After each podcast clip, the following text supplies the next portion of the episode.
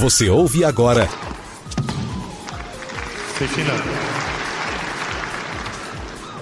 Tenistas em Ação.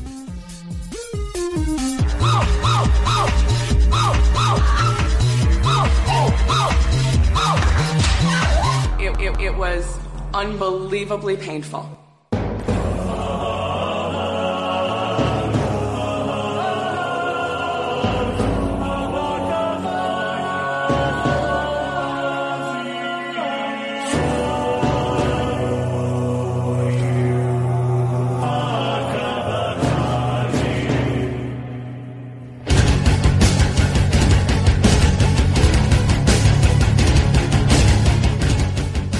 Olá, ouvinte, tudo bem? Eu sou Jeff Guimarães, tenista amador e um entusiasta do esporte. E o podcast Tenistas em Ação tem a proposta de gerar entretenimento, fomentar e dar voz às pessoas ligadas de alguma forma ao esporte tênis. Prova disso é que no episódio de hoje, o convidado é um cara com muita bagagem e histórias para contar. Eu conversei com Silvio Bastos, que com apenas 19 anos de idade foi para os Estados Unidos investir na carreira de treinador. Trabalhou com profissionais do primeiro escalão mundial, já levou equipes de tênis para torneios no mundo inteiro, representando o Brasil, formado em jornalismo, é comentarista de tênis no canal Fox Sports e tem a parceria na escolinha Guga.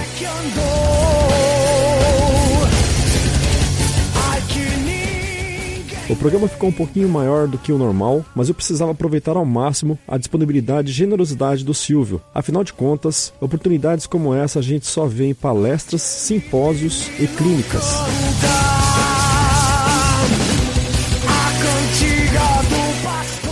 E antes de irmos para o episódio, eu vou deixar um recado muito legal do meu amigo Samed Spencer.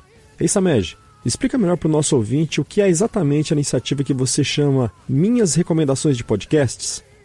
Então, Jefferson, eu como consumidor, como ouvinte de podcasts, já ouço podcasts há aproximadamente 3, 4 anos. Como hipnoterapeuta e reprogramador mental também, cara, eu costumo recomendar alguns episódios, alguns podcasts para os meus clientes. Para facilitar isso daí, eu acabei criando um texto. Inicialmente eu criei o texto no Telegraph, mas conforme eu fui editando e aumentando as recomendações, eu criei, eu passei para o Medium, tá? E eu criei ali uma, uma lista com, com feeds, né, com, com podcasts, informações básicas, simples a respeito de alguns podcasts que eu indico, mostrando a temática, mostrando o assunto, colocando o link do feed, o link do, do, do podcast, uh, o link do grupo no Telegram, caso aquele podcast possua um, né? E também uh, coloquei algumas informações a respeito de como consumir o, os podcasts, né? Porque muita gente ainda ouve pelo navegador, o que, o que torna a, a, a prática da audição um pouco como eu posso dizer, ineficaz, porque a pessoa tem que parar para ficar na frente do computador ouvindo aquilo, sabe? Ouvir online.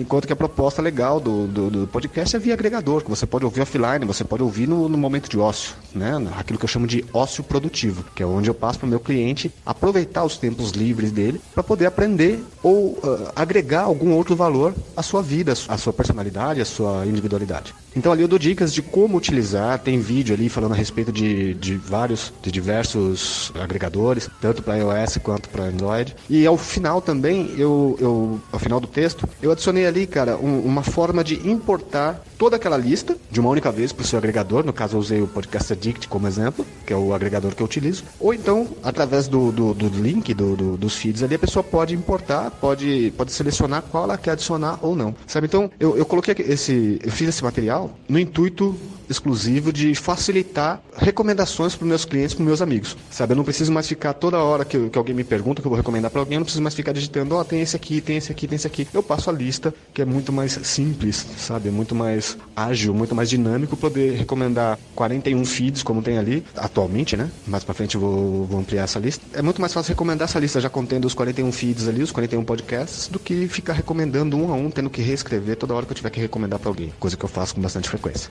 Entendeu? Então, em suma, é relativamente isso. Muito grato e até breve. Muito legal. Parabéns pelo seu trabalho e o link vai ficar na descrição do episódio.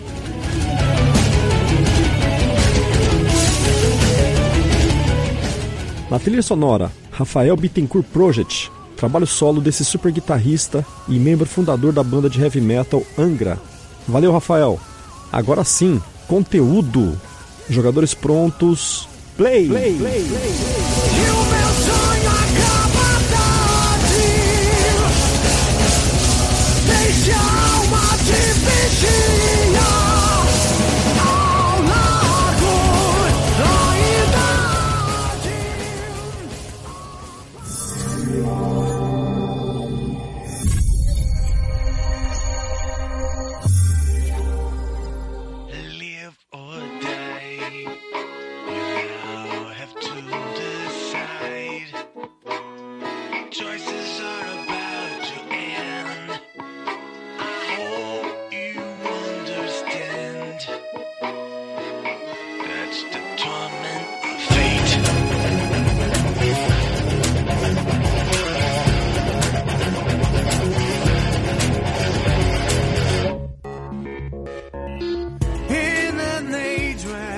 Silvio, tudo bem com você? Obrigado e seja muito bem-vindo ao podcast Tenistas em Ação. Oi, Jefferson, tudo bem? Prazer estar aqui. Antes, acho que tem que dar parabéns pela sua iniciativa. É sempre muito legal ver o interesse das pessoas em estar divulgando, falando e tentando aumentar o interesse do tênis. Eu acho que essa iniciativa sua é muito bacana, independente de que ou de quantas pessoas a gente vem atingir, mas saber que tem pessoas divulgar e aumentar o interesse do tênis no país, eu acho que você está de parabéns. Pô, obrigado, obrigado e vamos, vamos nós, né? Já que a gente não pode contar com o poder público, vamos nos unir, né? E seguir em frente.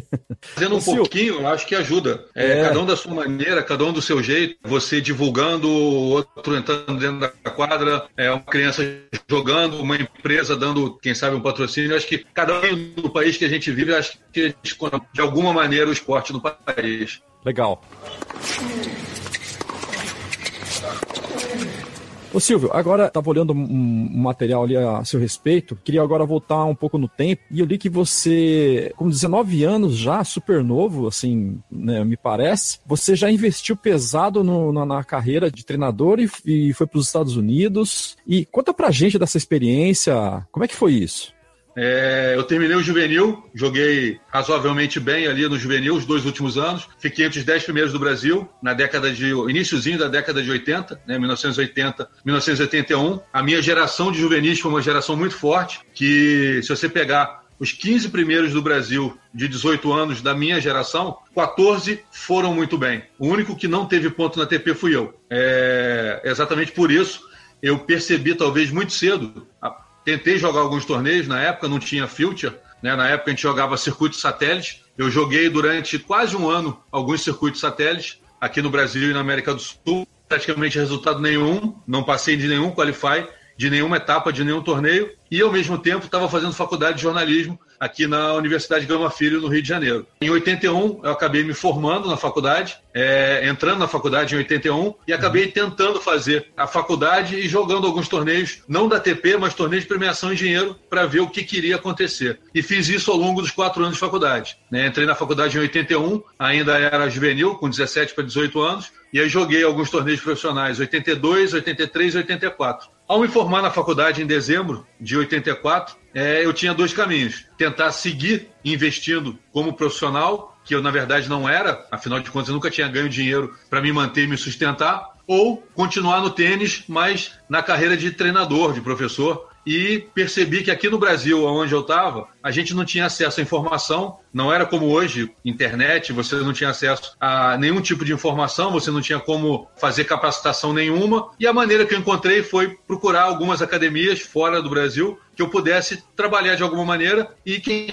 sabe evoluir, quem sabe crescer, trocar informação. E aí foi, assim foi. Né? No final de 84 eu me formo na faculdade, início de janeiro eu mando cartas, na época não tinha e-mail, não tinha nada, eu mando cartas para algumas uh, academias dos Estados Unidos e a Porto Washington Tennis Academy, em Nova York, me responde dizendo que teria interesse de fazer um mês de experiência comigo, um tipo de compromisso. Eu teria que arcar com as despesas, ir até lá, e no final de um mês eles me dariam a resposta se eu estaria sendo aceito na equipe de treinadores ou não. Fui para lá pagando todas as despesas, eles arrumaram um alojamento para eu ficar, e no final de três semanas me convidaram para fazer parte do time da academia. Isso para mim foi muito bacana. A academia era uma das melhores na época, né, em 1985, uma das melhores academias americanas no mercado. Naquela época treinava ali uma equipe de jogadores e, obviamente, o melhor jogador era o John McEnroe, que estava ali entre os melhores do mundo. O chefe dos treinadores, o head pro, que seria o meu chefe, era o Carlos Goff, um brasileiro que foi para lá bem antes e que já tinha feito bastante nome, sucesso, e ali trabalhava com o McEnroe, e eu acabei entrando como treinador das equipes bem lá de trás. Só para você ter uma ideia, a academia tinha 35 quadras,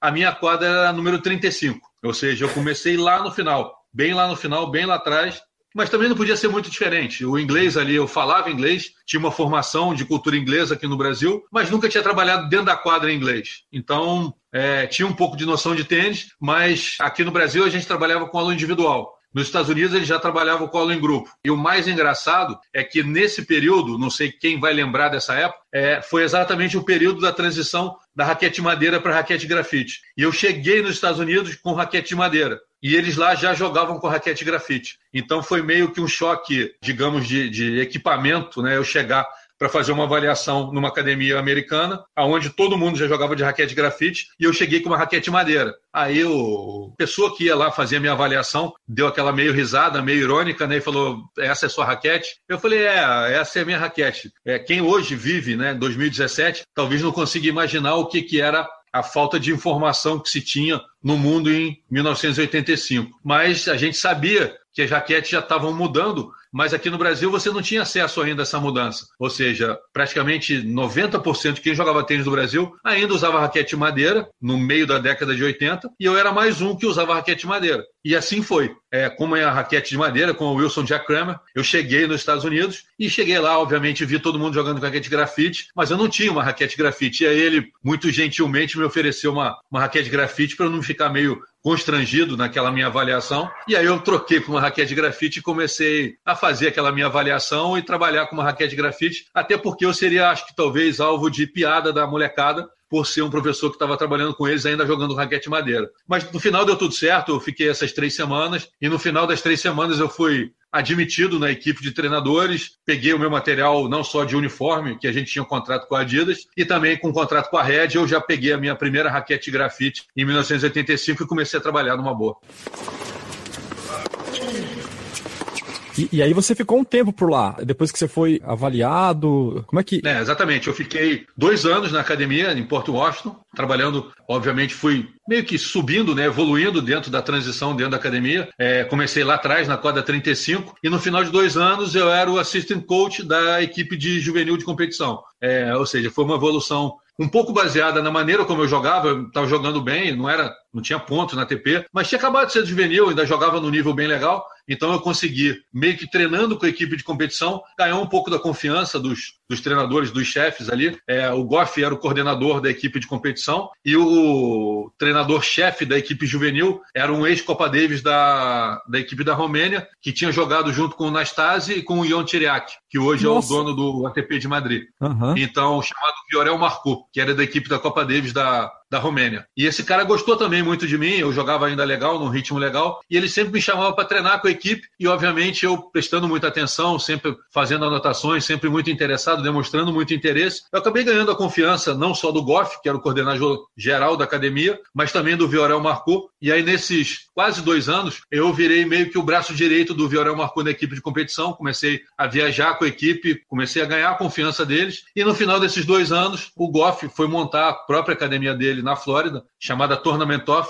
Tennis Academy, e aí me convidou para ser como se fosse o assistant coach ou o braço direito dele. Aquilo que eu fazia em Nova York, eu fui convidado por ele para fazer isso na Flórida. E aí fiquei mais três anos e depois desses cinco anos acabei voltando para o Brasil. É, nesse meio tempo, desse período, eu ficava indo e voltando. A gente não tinha um trabalho integral, full time durante todo o ano. Eu acabava indo e voltando. E nessa volta ao Brasil, eu comecei a trabalhar com a CBT. É, naquela época, tinham poucos treinadores com informação fora do Brasil, e aí eu acabei sendo convidado para trabalhar com algumas equipes de juvenis viajando pelas, com a CBT, viajando pelo circuito COSAT, pelo circuito ITF, e aí foi muito legal, porque eu acabei é, conseguindo misturar essa minha permanência nos Estados Unidos e em alguns momentos estar viajando pelo circuito da ITF, tanto na América do Sul, no circuito COSAT, como indo também para a Europa nas primeiras delegações de juvenis brasileiros viajando pela Europa. Isso aí aconteceu em 87, 88, 89 e foi uma experiência muito legal. Talvez tenha sido, se não me engano, na época, a primeira equipe juvenis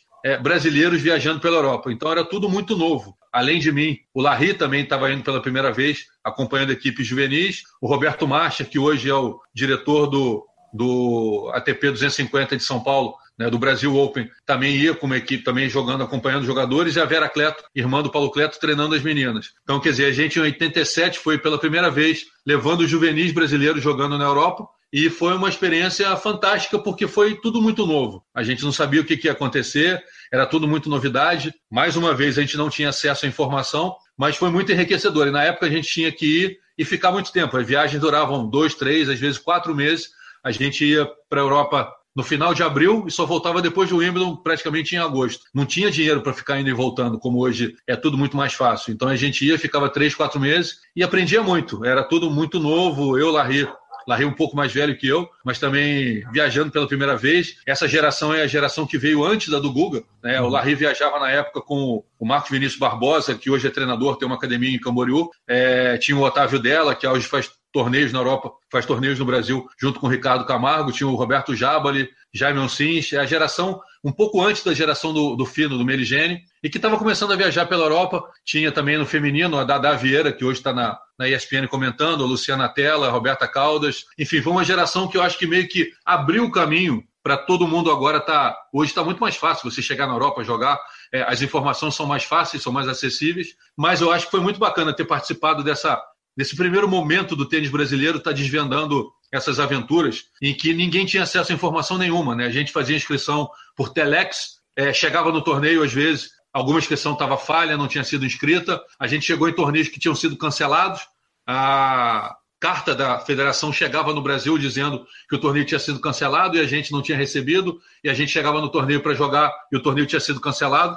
Mas, é, na época, foi tudo muito é, inovador, foi tudo muito bacana, mas eu acho que foi tudo muito enriquecedor. A gente cresceu muito com essas experiências e pôde deixar talvez um legado para quem veio depois da gente, é, aprendendo com os nossos erros, muitos acertos. Nesse mesmo ano aí, a Dada fez semi de Roland Garros, o Bocão fez semi de Wimbledon, é, o Tato fez quartas de Wimbledon. É, a gente conseguiu ter pelo menos aí quatro, cinco meninos ficando entre os 100 do mundo. Quer dizer, apesar de ter sido tudo muito novo, a gente conseguiu ter bastante resultado mesmo não tendo uma experiência anterior para servir de exemplo, mas a gente conseguiu ter bastante resultado, isso foi muito bacana.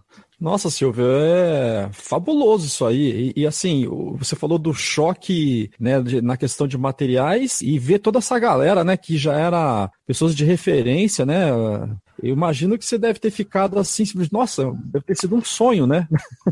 É, eu, é. Era, o, eu era o moleque da história, né? Porque uhum. em 81 né? Quando eu começou essa brincadeira toda, eu tinha 18 anos, aí comecei a dar aula, me mudei para os Estados Unidos em 85, né? Eu tinha 25, 24 anos. 20, 23 para 24 anos. E depois, em 87, eu estava na Europa como técnico do Brasil, Roland Garros, Wimbledon e vários torneios de grupo 1 e grupo A da ITF, e eu tinha nem 25 anos. Ou seja, em alguns torneios, com a credencial de treinador, me barravam no dia do sorteio da chave, achando que eu ainda era juvenil que eu tinha cara de moleque, não tinha muito barba na cara, não tinha muito cara de, de treinador, não tinha um aspecto de treinador. E em várias situações, em várias reuniões de sorteio de chave, eu era barrado, tinha que mostrar a identidade, tinha que mostrar a credencial, que eu não era um jogador e sim um treinador de tênis. É, uhum. o Larry já é um pouco mais velho que eu, o Larry deve ter quatro anos a mais que eu, o Roberto Marcha e a Vera um pouco mais velhos, e eu era o moleque, eu era o, o, a criança da história, e eu acho que eu tirei bastante proveito de tudo isso, consegui é, aproveitar bastante a informação desses treinadores, não só os brasileiros, que eram muito mais experientes que eu, mas também de todos os outros treinadores que a gente acaba convivendo, né? Hotel, você acaba pegando o mesmo avião, mesma viagem de trem, e você acaba sentando do lado para assistir um jogo. E aí, quando você senta do lado para assistir um jogo, você começa a falar de tênis, conversar sobre tênis. E isso aí é o tipo de informação que nenhum curso de treinador vai te dar, nenhum congresso técnico vai te passar, é do que você estar tá sentado assistindo um jogo, conversando com um grande treinador.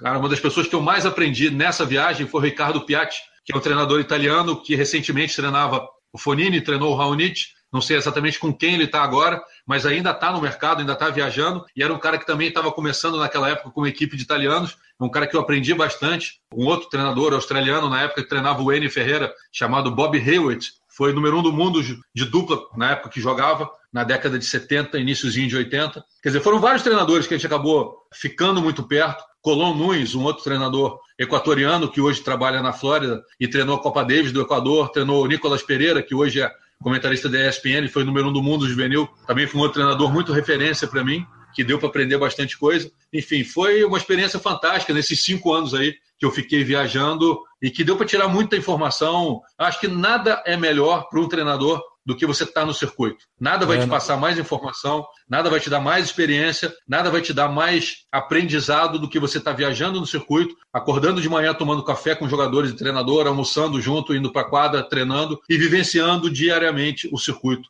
tanto juvenil como profissional. É a melhor maneira de você evoluir como treinador. Não tem outra forma melhor de você crescer. Respirando aquela atmosfera lá, né?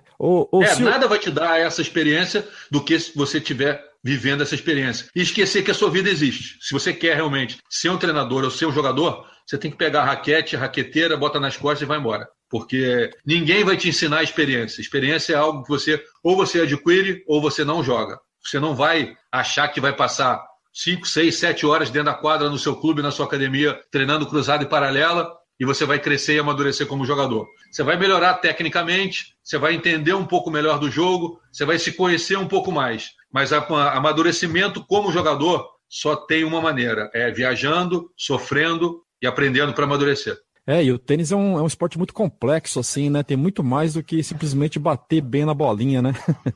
é, bater na bola, vamos dizer que é, fácil não é, mas não é complicado, né? O treino te faz bater bem na bola, mas só, só o sofrimento te faz aprender. Não Verdade. tem outra forma. Verdade.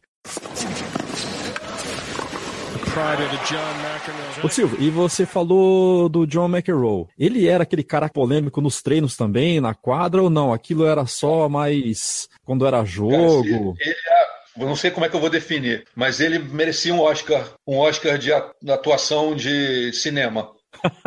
é, o cara é super tranquilo na dele. É, se tem alguma coisa que dá para colocar nele, que tem, sei lá, para definir, ele sempre foi um cara muito marrento, ah. mas um marrento do bem. Ah. Se é que dá para definir isso. Se, se essas duas, esses dois adjetivos podem colo ser colocados juntos, eu acho que dá para falar. Ele era um marrento do bem. Ele era marrento, mas não era arrogante. Ele, sabe, ele era muito bom, ele era genial e ele sabia que ele era muito bom e sabia que ele era genial. Então ele tinha consciência de tudo que ele era. E quando ele fazia tudo que ele fazia na quadra, é porque ele não admitia que alguém podia estar tá incomodando a ele porque ele era muito melhor. Quando ele dava um ataque com o juiz, ele não estava brigando com ele mesmo. Ele estava reclamando que o juiz estava sentado ali em cima, sem prestar atenção no que estava acontecendo na quadra. Enquanto ele estava fazendo o trabalho dele, tinha um juiz desatento marcando uma bola errada. Ou seja, se eu estou aqui dando o meu melhor, você deveria estar sentado nessa cadeira dando o seu melhor. Porque senão tem alguém devendo para alguém. E se eu estou aqui fazendo o meu melhor e você não presta atenção no seu trabalho, você está me devendo uma parte do seu trabalho. Então ele ficava indignado com alguém não estar fazendo o melhor que pudesse, não estar se envolvendo 110%, porque ele estava 110%. Mas você vê que todos os ataques que ele dava não tiravam ele do jogo. Ele não saía do jogo. Ele simplesmente estava o tempo inteiro e se indignava com situações, com circunstâncias. Mas nunca, se você pegar todas as imagens dele, nenhuma situação dele era contra ele próprio. Uhum. Ele era muito para cima. Ele era muito se julgando superior. E quando alguém fazia alguma coisa contra ele, a indignação dele era de alguém que ele considerava inferior, tá conseguindo jogar melhor que ele. Mas ele nunca quebrou uma raquete por ele ter errado uma dupla falta, por ele ter botado uma bola para fora, ou por ele ter perdido um match point. Isso ele não tinha. Ele era muito criterioso mesmo. Agora, eu não sei se isso te responde a, a pergunta que você me fez, mas ele era um cara fantástico. Foi uma das melhores experiências que eu posso ter tido na minha vida de estar na quadra com ele, de conversar, de terminar um treino e fazer uma pergunta, tipo, uma pergunta que me marcou é por que, que você não se afeta em situações de pressão? E ele me olhou, a gente estava sentado numa mesa, e ele perguntou: olha para essa mesa e me diz o que, que você consegue pegar. Eu falei: prato, copo, garrafa. E ele perguntou: e a pressão? Como é que você pega ela?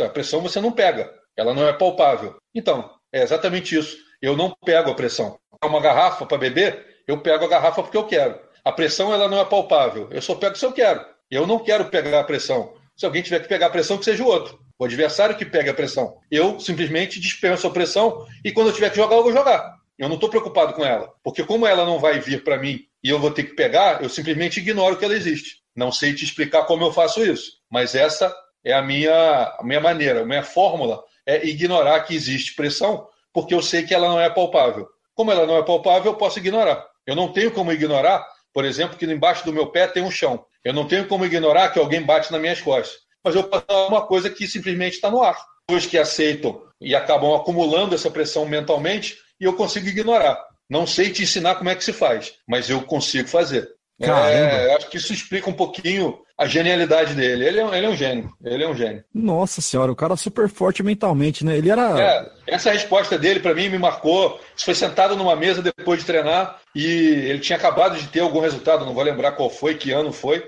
Mas eu, tipo, cara, como é que você sacou 30, 40 num set point, num jogo? Eu sei, cara, era só um 30-40. O tamanho do ponto não me afeta no momento em que eu não deixo que me afete.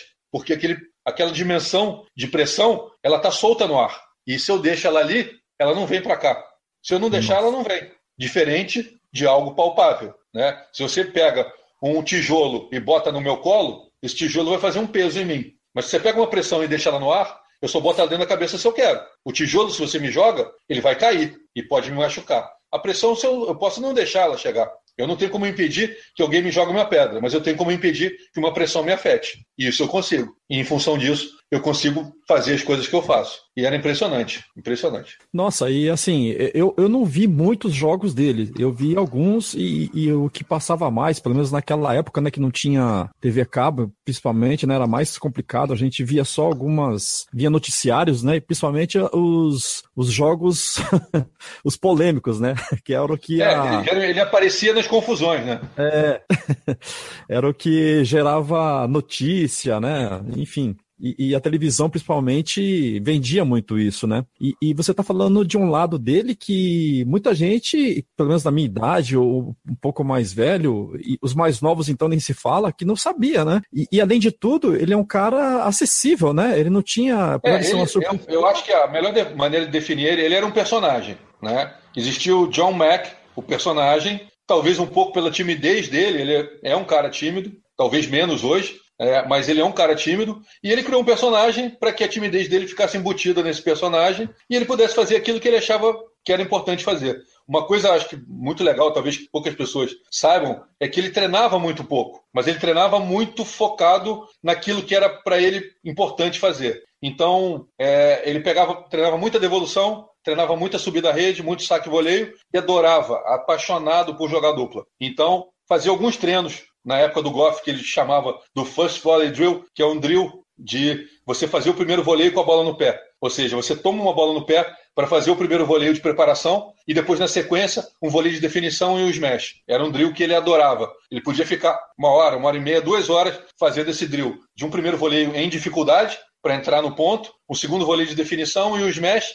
e talvez uma sequência para repetir esse mesmo momento. Ou seja, você ser chamado para frente com um voleio no pé, faz um voleio de adaptação, ou um voleio para entrar, na sequência um voleio de definição, que você está mais perto da rede, e aí você é jogado para trás com o lobby, que você é obrigado a sair do quadrado do saque para fazer o smash. E aí você começa todo o ciclo novamente. Um voleio na frente, um voleio curto, um smash lá atrás, com algumas variações, de tipo dois voleios no pé, um voleio em frente, um voleio em cima e uma bola lá atrás. Se você deixasse, ele fazia isso durante uma hora ininterruptamente porque era prazeroso. Então ele entendeu que para ele ficar dentro da quadra, ele tinha que fazer algo que desse prazer. E o que mais dava a ele prazer era ir para frente, era atacar, era ser ofensivo e definir os pontos. Então ele treinava essas bolas de definição, que eram as bolas para ele que davam confiança, que eram importantes, e jogava dois, três sets de dupla, que eram talvez aquilo que mais ele gostasse de fazer. É, não por isso ele foi número um do mundo simples e dupla simultaneamente. Eu não tenho essa informação, mas eu não lembro depois dele se mais alguém conseguiu chegar a ser ao mesmo tempo número do mundo de simples e dupla. Eu não lembro, não pesquisei isso, sinceramente, mas ele fez essa façanha né, de número do mundo de simples número do mundo de dupla com o Peter Fleming, que também treinava lá na academia. O treinamento deles era fantástico, era muito legal. O Fleming tinha um ranking de simples bem inferior e adorava jogar dupla com eles, eles se entendiam muito bem, eram amigos de infância, cresceram juntos, morando em Long Island, lá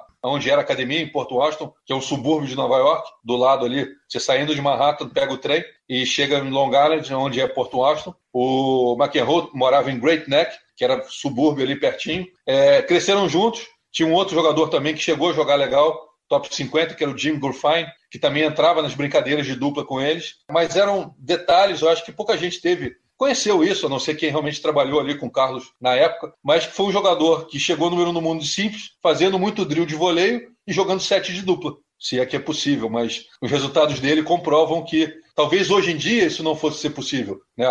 Hoje o jogo está muito mais físico do que era antigamente, está é, tá tudo muito mais voltado para a parte física. Se você olhar, pegar o corpo do McEnroe na época que ele é número no mundo e comparar com o número no mundo hoje, né, Murray, Nadal, Djokovic, Federer, você vai ver que hoje os atletas são muito mais atletas do que eram naquela época. O jogo ficou mais dinâmico, a bola ficou mais pesada, você tem um físico muito mais avantajado. Mas ele viveu naquela época, então você não tem como comparar gerações e momentos, e ele era o melhor do momento em que ele viveu. E naquele momento ele podia chegar no auge fazendo aquilo. Se você vai tentar fazer isso com um jogador hoje, eu acho que não vai dar certo. Como eu acho que talvez nada que tenha sido feito com o McEnroe, talvez dê certo com ninguém. Deu certo com ele porque ele era ele. Simplesmente ele era ele. Que sensacional, cara. Nossa,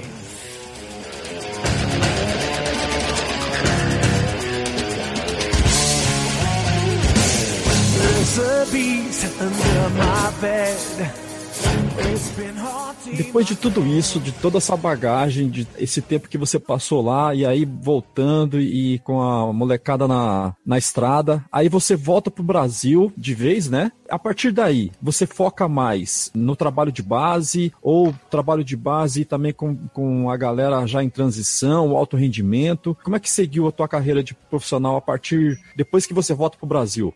Bom, quando eu voltei para cá, a ideia inicial seria seguir fazendo tudo que eu fiz nos Estados Unidos, que era trabalhar com juvenil de competição e fazer, tentar fazer a transição profissional. E foi exatamente o que eu fiz. Só que você talvez tenha vivido essa época, é, a gente bateu de frente com o Plano Collor, famoso Nossa. Plano Collor. É, eu treinava uma equipe de competição juvenil que tinha o um patrocínio do Banco do Brasil na época. E aí o famoso Plano Collor veio acabar com a brincadeira. E, obviamente, eu fui obrigado a mudar todo, toda a trajetória daquilo que eu tinha intencionado fazer, que era trabalhar com juvenil de competição e tentar começar a fazer a transição do juvenil profissional. E ali no início da década de 90, poucos meninos, na época, tinham condição financeira de estar viajando, principalmente para o exterior. Né? O Brasil, quem viveu essa época lembra, deu uma reviravolta, todo mundo ficou sem dinheiro. Eu, felizmente, meu time foi muito bom, porque eu voltei para o Brasil com dólar, vindo do exterior, então eu tinha um dinheiro em dólar, em casa talvez ali dos poucos que não tenha sido afetado financeiramente, mas os pais dos meninos que eu treinava foram diretamente afetados e os patrocinadores que nos bancavam foram obviamente afetados e o Banco do Brasil não tinha obviamente dinheiro para manter uma equipe de competição viajando pelo mundo. Seria até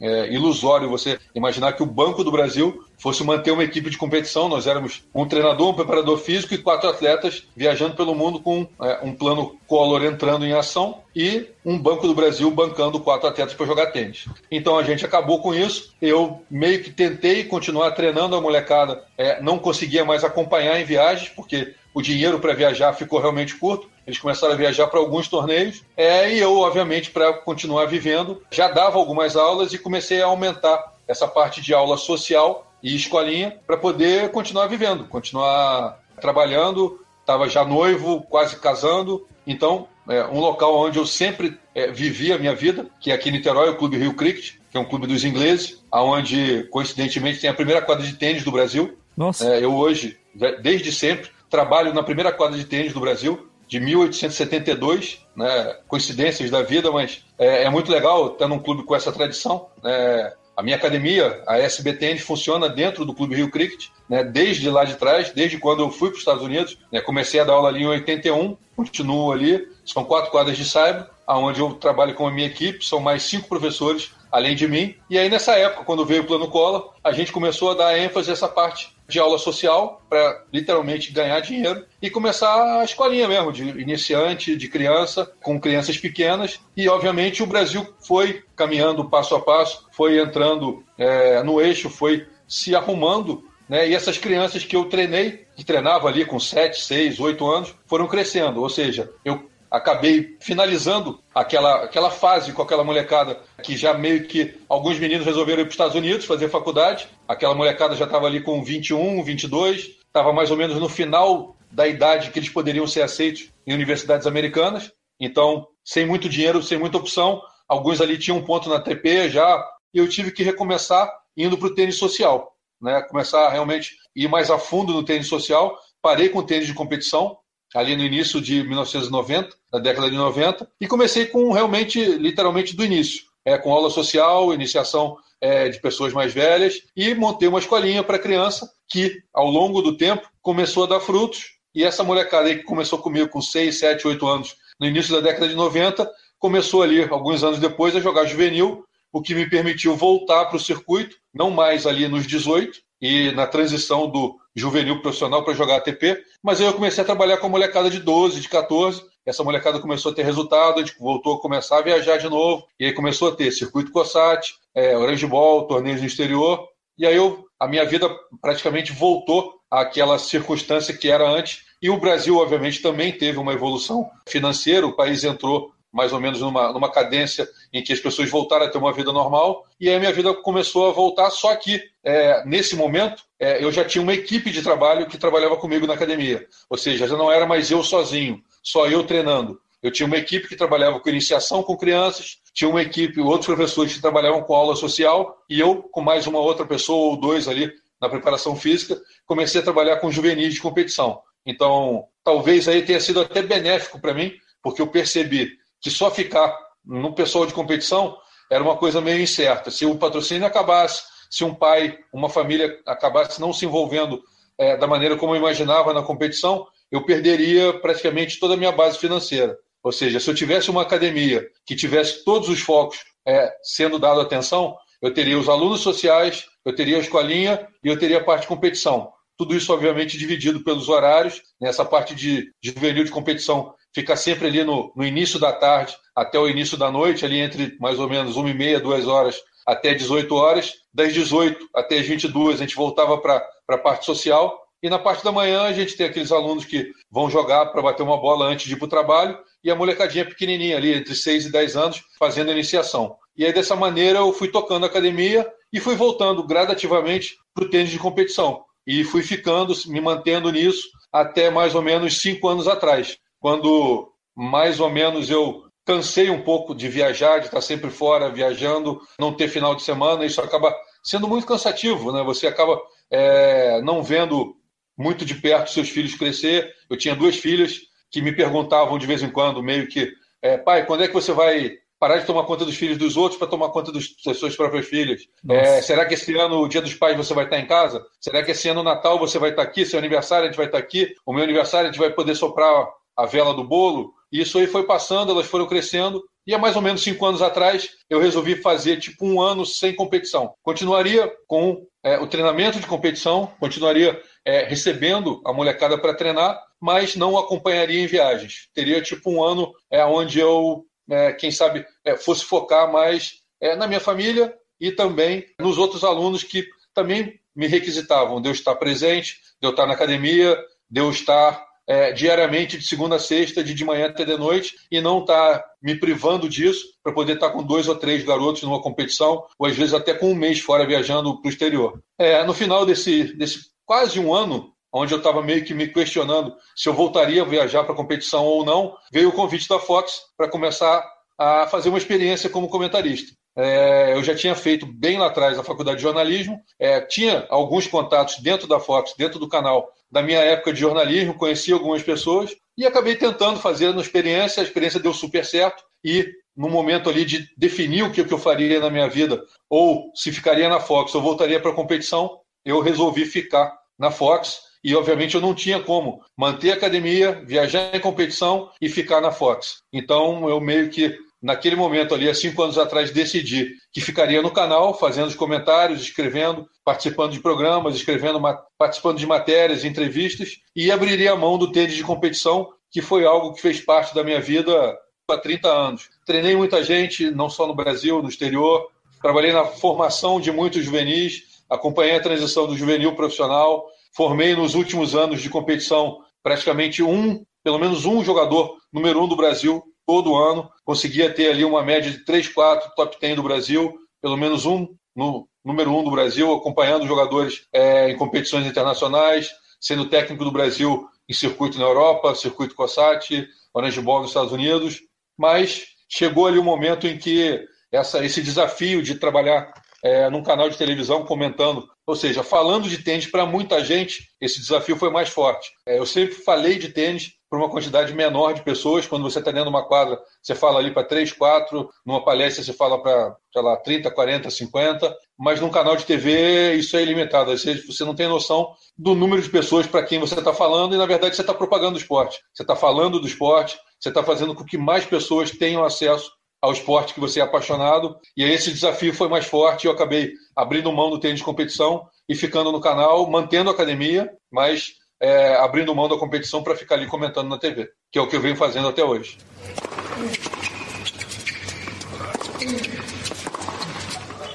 E aí você comentou as Olimpíadas, né? O tênis nas Olimpíadas 2016 Rio. É, exatamente. É. Paralelo à Fox, eu recebi um convite da Rio 2016 para ser o comentarista oficial dos jogos em português. Ao meu lado tinha um comentarista britânico, da BBC de Londres, fazendo comentário em inglês e eu fazendo em português. Como a Fox é, definiu que não faria tênis, a não ser que o Brasil estivesse disputando uma medalha, é, eu fui liberado para poder trabalhar paralelamente à Fox para fazer também esses comentários para os jogos. A ideia era que quem estivesse presente na, nas arenas é, teria acesso aos meus comentários aos comentários em inglês através de um fone de ouvido e um aplicativo de telefone. Então a ideia é que quem estivesse presente nas arenas assistindo aos jogos pudesse ver os jogos presencialmente ali ao vivo e ter acesso ao comentário é, num fone de ouvido que tivesse ali na, através do telefone celular com um aplicativo que você baixaria na hora de entrar no complexo. Foi uma experiência, sabe, muito legal estar ali no meio daquela, no meio daquele complexo. É, do meu lado tinha o Leonardo Lavalle da Copa Davis mexicana comentando para o México. Em cima de mim estava o Guga comentando para a Sport TV. É, do meu lado esquerdo estava o Soderling comentando para a Suécia. Enfim, todos os comentaristas do mundo inteiro, mais ou menos numa, numa área quadrada muito pequena, onde a gente tinha um intervalo junto, comentando, conversando. Então, quer dizer, foi uma experiência muito gratificante ter sido escolhido, ter sido convidado, ter podido aceitar isso. Todo dia de manhã eu entrava ao vivo no Bom Dia Fox para fazer um resumo do dia anterior. Entrava ao vivo entre 8 e 9 horas da manhã. E às 10 horas eu entrava ao vivo com os jogos e comentava de 10 horas da manhã até meia-noite. O jogo do Djokovic com o Del Potro, por exemplo, acabou quase uma hora da manhã, e no dia seguinte, às 8 da manhã, eu já estava ao vivo na Fox. Foram talvez os 14 dias que eu mais trabalhei na minha vida, mas que, com toda certeza, os 14 dias que eu mais tive prazer em falar de tênis em toda essa minha carreira de treinador, comentarista, foi realmente fantástico. Eu me mudei, eu moro em Niterói, uma cidade do lado do Rio de Janeiro. Eu me mudei para Barra, não tinha como ficar em Niterói indo e voltando. Acesso ali era meio complicado. Acabei pegando um apartamento ali pertinho do complexo do, do, do Parque Olímpico e ia todo dia a pé e voltava. E trabalhei, não sei, somando por dia, 16 horas. Mas foi, foi uma, uma experiência indescritível. Nossa, frenético, né? É, é, porque você trabalhava atuando ali como comentarista, mas eu imagino que devia haver uma produção, né? Enquanto não havia jogos. Por isso que a carga horária era tão grande. É, eu tinha. É, na verdade, quando, gente, quando eu recebi o convite, eles me pediram para conseguir um produtor. É, e aí eu levei um menino que está se formando em jornalismo agora no final desse ano, que treinou juvenil comigo, Léo Mamed, Leonardo Mamed.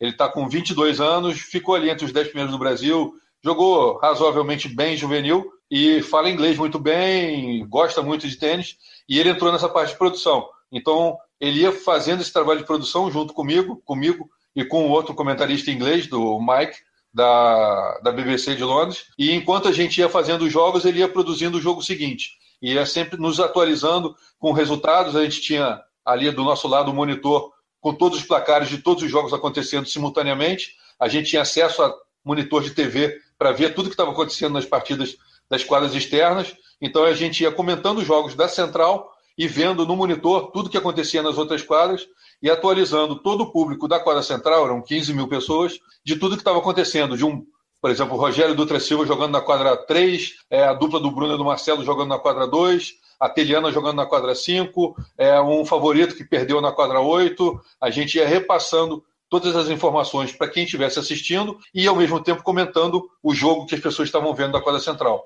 Então, quer dizer, é, era muita informação, se acabava meio que quase que se perdendo com tanta informação, mas foi uma experiência incrível, que você tinha que é, não só estar atento ao que você estava vendo ali ao vivo, mas também ligado em 15 monitores de 15 quadras, porque a ideia era passar para quem estivesse na quadra central uma ideia de todo o complexo. Então você tinha que estar muito, muito ligado para tudo isso. Mas deu certo, foi bom.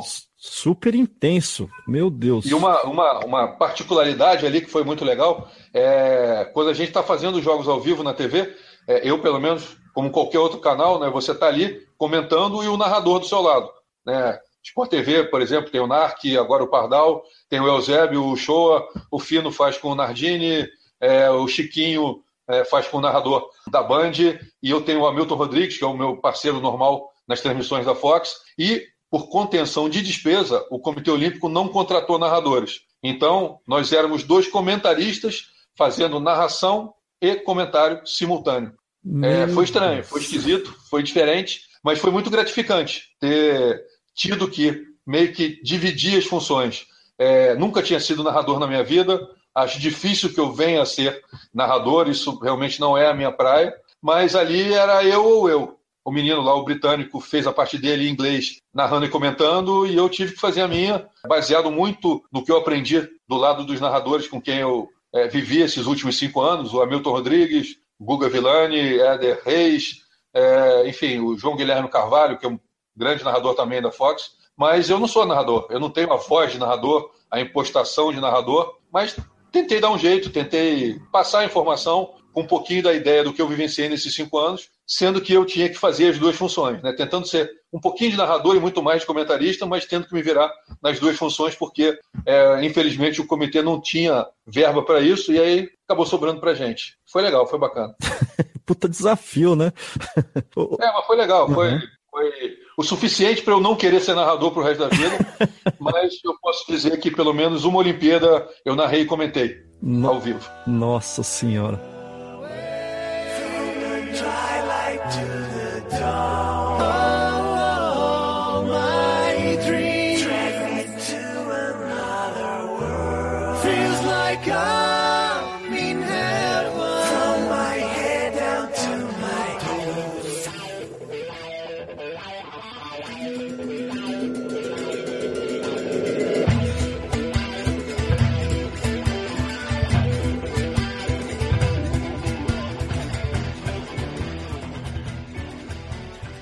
Ô Silvio, e me diz o seguinte, e você continua como comentarista no, no na Fox, né?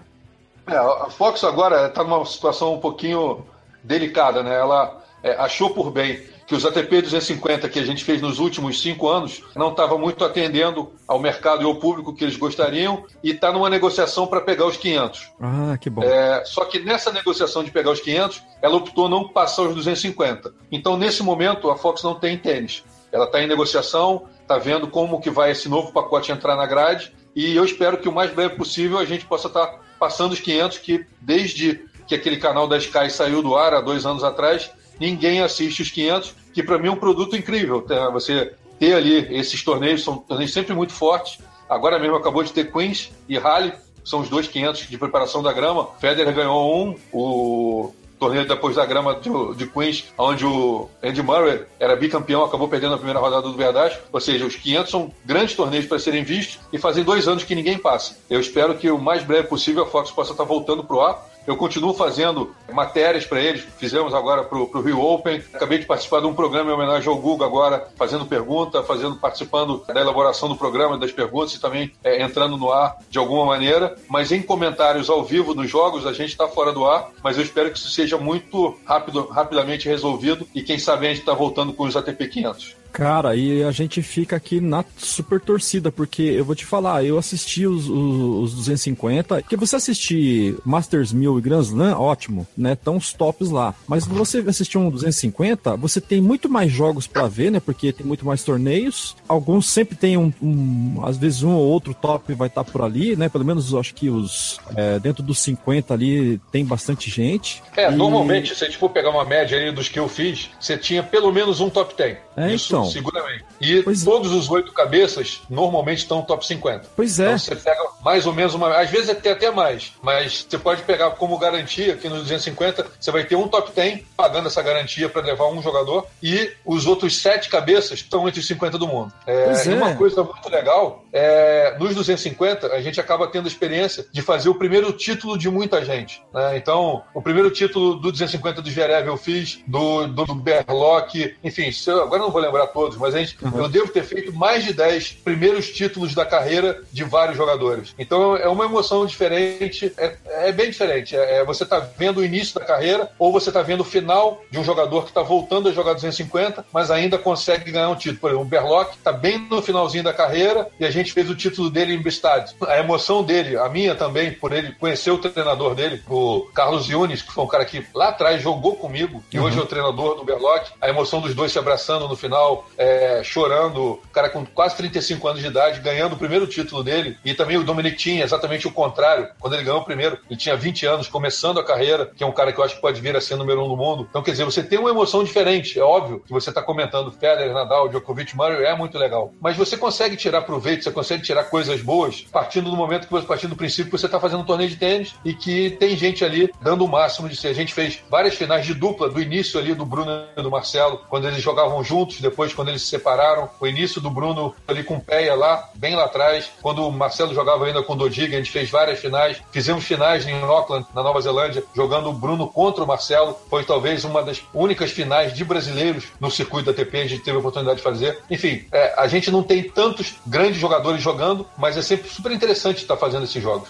Com certeza. E, e, se os 250 eu já me divertia, com os 500 então, né, será muito mais. Tomara que isso dê certo. E é mais opção pra gente, né, porque fica muito concentrado, né. E outra, eu participo de alguns grupos, né, WhatsApp, Telegram, de, de tenistas, e fica. E, e, tem um monte de gente pé da vida porque tá passando um jogo de tênis, às vezes um jogo importante, o um jogo do Nadal da vida, e, e de repente eles cortam no meio da programação para passar um VT de vôlei. Então, quer dizer, não é nem jogo jogo é, ao vivo. Então, tendo mais canais, havendo concorrência, talvez esse desrespeito, né?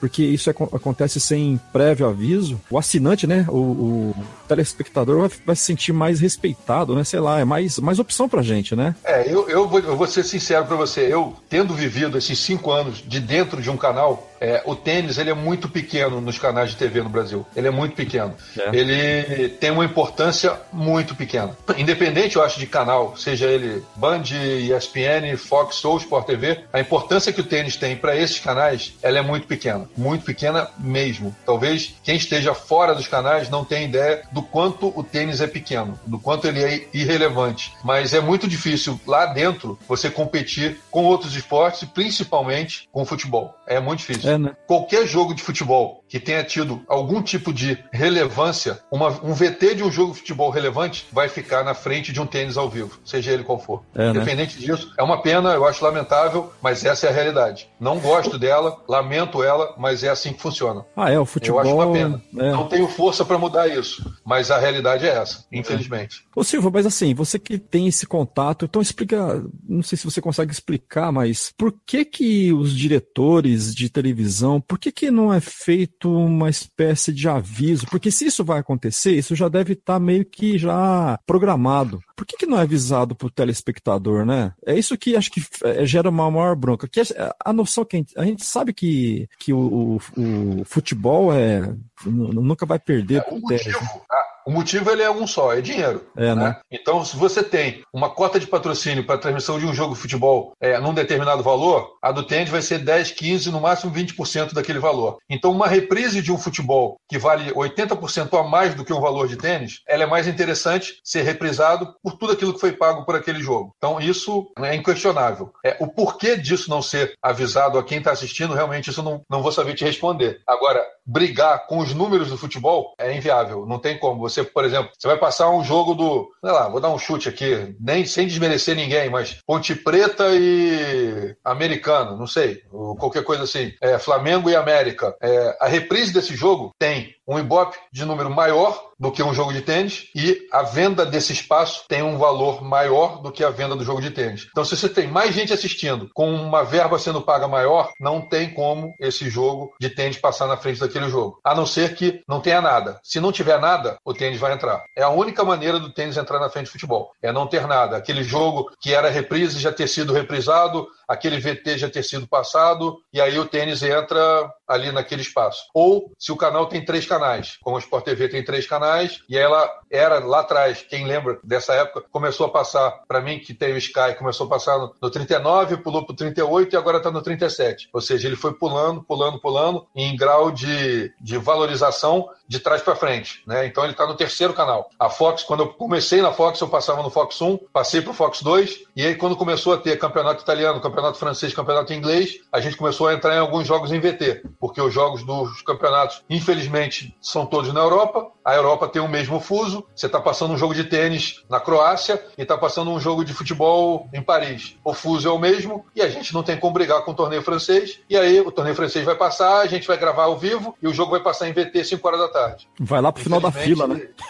É, é, não tem jeito. Isso aí não tem como. Agora, eu acho que o respeito mandaria que isso fosse avisado, né? Porque isso, obviamente, já está na grade. Eu acho, talvez, na cabeça deles, se a grade já consta que vai entrar tal hora, você não precisa avisar. Era só você entrar lá na grade que você estaria sendo informado que às 10 horas vai estar entrando no jogo, então 9h59 o jogo de tênis sai porque às 10 tem que entrar o futebol. Se a grade consta isso, parte-se do princípio que está subentendido que você olhou na grade. E ninguém vai olhar em grade, né? Poderia é. aparecer uma, uma tarja na tela dizendo a partir da tal hora vamos entrar com outro programa, enfim. Mas é, é difícil é. brigar com futebol. É difícil não, é impossível brigar com futebol. É, não tem jeito. É, é, o, é o esporte número um aqui no Brasil, né? Não só no Brasil, mas ok, né? Bola pra frente. Vamos fazer o tênis crescer para que essa relevância também aumente. E, e, assinantes e tudo mais, né? E anunciantes, né? Quanto mais gente falar de tênis, é. Só, só não tem como isso não ser bom, né? Né? E esse talvez seja um dos principais, ou grande motivo de eu estar aqui falando com você. É mais gente falando de tênis. Quanto mais se falar de tênis, mais tênis vai acontecer. E aí eu acho que quem trabalha diretamente como eu, dentro da quadra, só sai beneficiado. Eu acho que quem não ajudar a fomentar o esporte está trabalhando contra. É. É isso aí.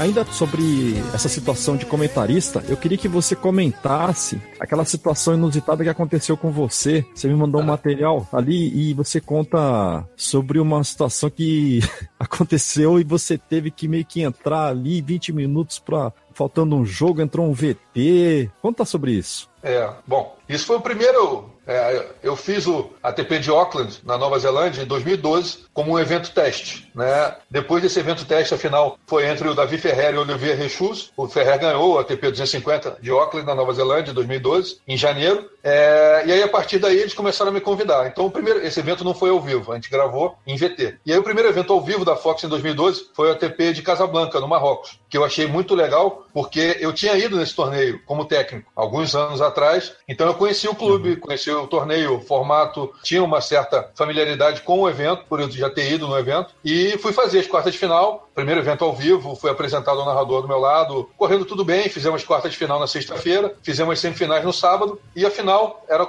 era entre dois espanhóis, Pablo Andurrar, que estava defendendo o título, torneio que ele tinha ganho no ano anterior, ou seja, estava defendendo o título, defendendo os pontos, contra o Albert Ramos Vinolas, que uhum. nunca tinha chegado a uma final na vida, né? E aí eu cheguei para fazer a transmissão, a gente chega com uma hora de antecedência, e mais ou menos 30 minutos, 20 minutos, entra o sinal da onde está vindo o torneio. No caso ali, entraria o sinal de Casablanca. A gente fez todos os jogos na sexta-feira, tudo tranquilo, super bem. No sábado também. E era a minha primeira transmissão ao vivo, nunca tinha é, feito nada. Ou seja, fui para lá fazer, era 8 horas da manhã, se não me engano. Quem tinha entrar, cheguei às 7 e não estava acostumado a checar o site de meteorologia, se estava chovendo em Casablanca, é, se choveu, se o jogo estava atrasado. Enfim, inexperiência total. E as pessoas envolvidas no evento também todos fazendo tênis pela primeira vez. É, quando entrou entrou o sinal, a gente sentou, se posicionou na bancada para fazer o jogo. Quando entra no telão a imagem, é, a quadra está tapada com a lona, muita chuva, e o áudio que a gente ouvia era dos pingos batendo, e ao mesmo tempo disso, o áudio que a gente tinha local estava em árabe. Nossa. É, obviamente, nem eu nem ninguém ali sabíamos falar árabe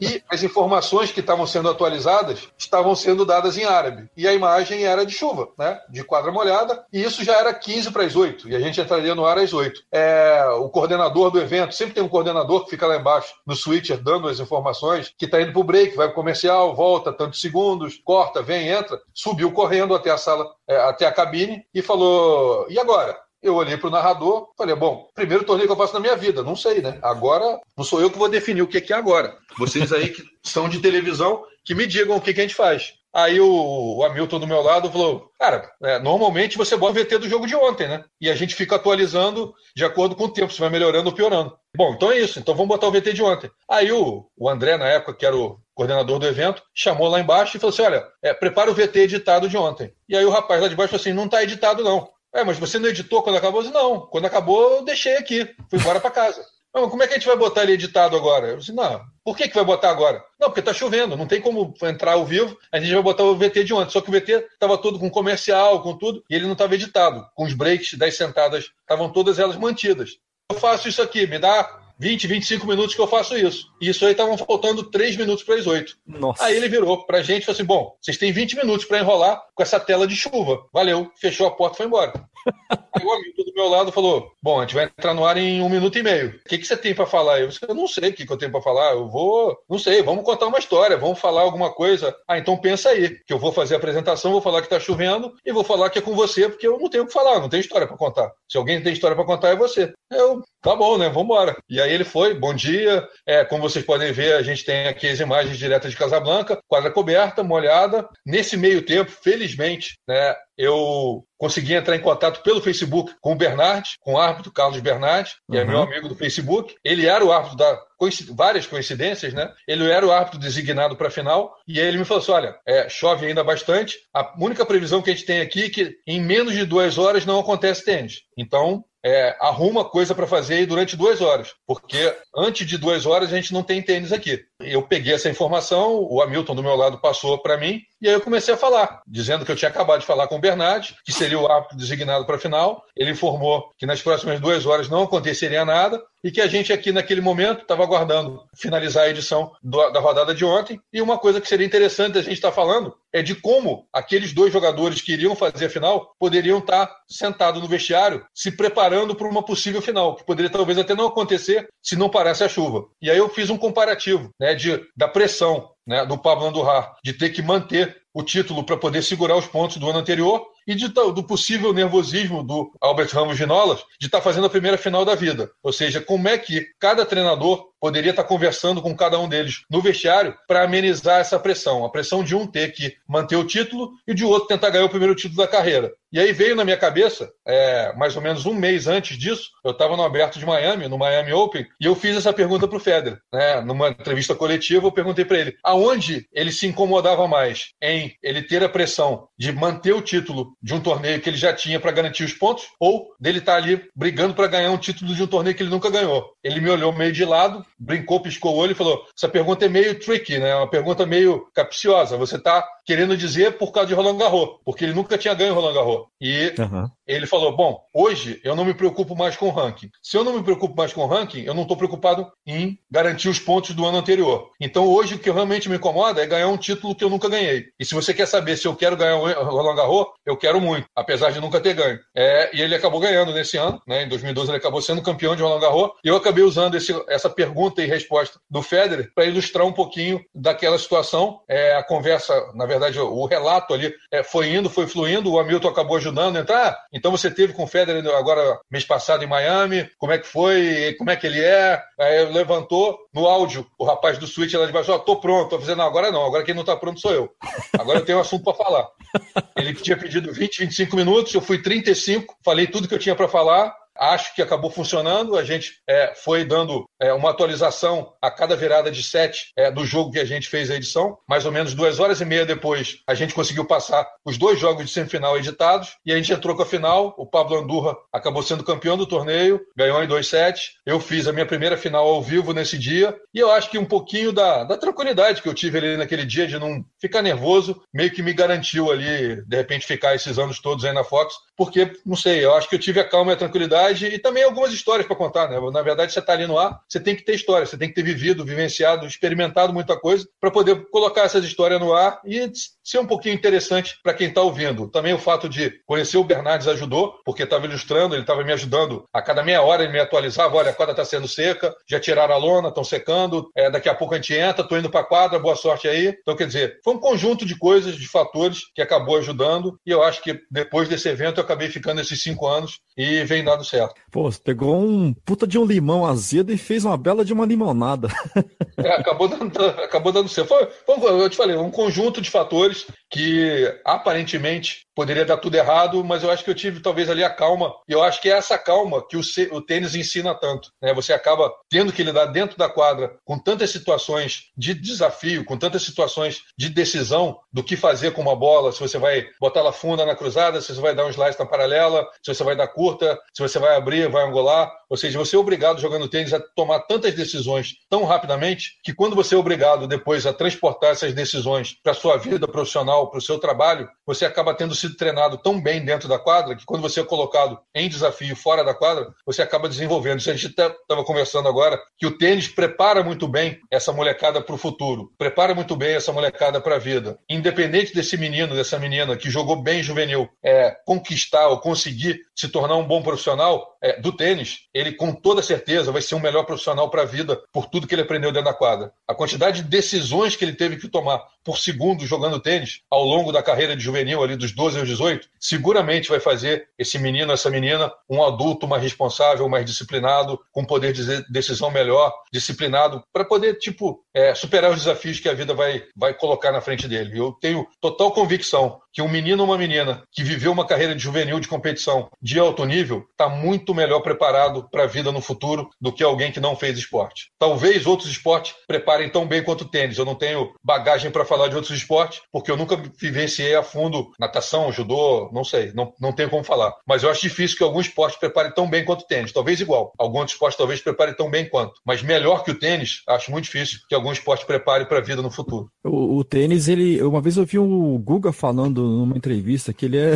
o tênis é o esporte do cão, né? esporte das trevas. Porque além dele ser muito técnico, ele lida muito com essa questão da pressão psicológica, né? É, você, você trabalhar é, em situações de extrema pressão, né? É, e aí volta lá no, no discurso do McEnroe, né? Que essa pressão ela é construída pelo indivíduo né? Porque a pressão ela não existe, é, ela não é palpável. A pressão está solta por aí, né? E aí cada um de nós pega aquela pressão e dimensiona do tamanho do fantasma que a gente quer ver. Você pode pegar aquela pressão e fazer um fantasminha pequenininho, mas você pode pegar aquela pressão e fazer um fantasma gigante. E aí cabe a você saber administrar o tamanho do fantasma que você quer criar na sua cabeça. Se você não conseguir criar um fantasma pequeno que vai te fazer um grande jogador, com toda certeza, essa evolução tenística que você vivenciou ao longo do juvenil dos 12 aos 18 vai fazer você um ser humano melhor. Isso eu tenho certeza, total convicção. Se você não conseguiu é, vencer a barreira do tênis, mas o tênis vai te ajudar a vencer a barreira da vida. Eu acho jogar tênis muito mais difícil do que viver. Viver, eu acho que é, você consegue dar um jeito de viver. Jogar tênis não é qualquer um que consegue. Viver, você acaba, de alguma maneira ou de outra, você acaba conseguindo encontrar o teu caminho. E não é todo mundo que consegue encontrar o caminho para jogar tênis. É verdade.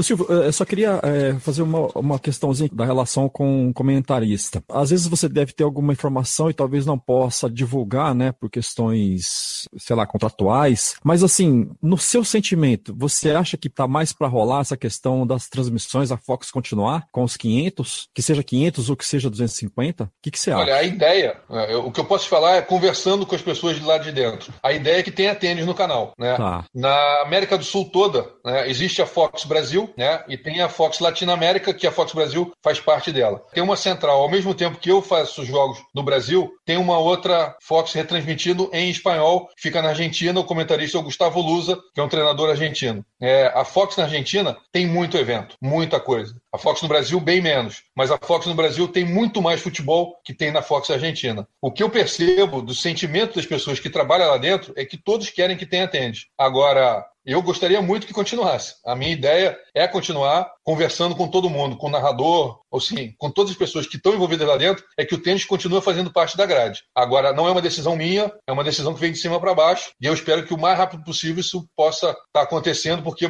eu sinto uma falta muito grande de estar tá no ar fazendo os jogos, entendeu? Se a gente tivesse metade do que a Fox Argentina tem de tênis, eu seria realizado profissionalmente, pode ter certeza.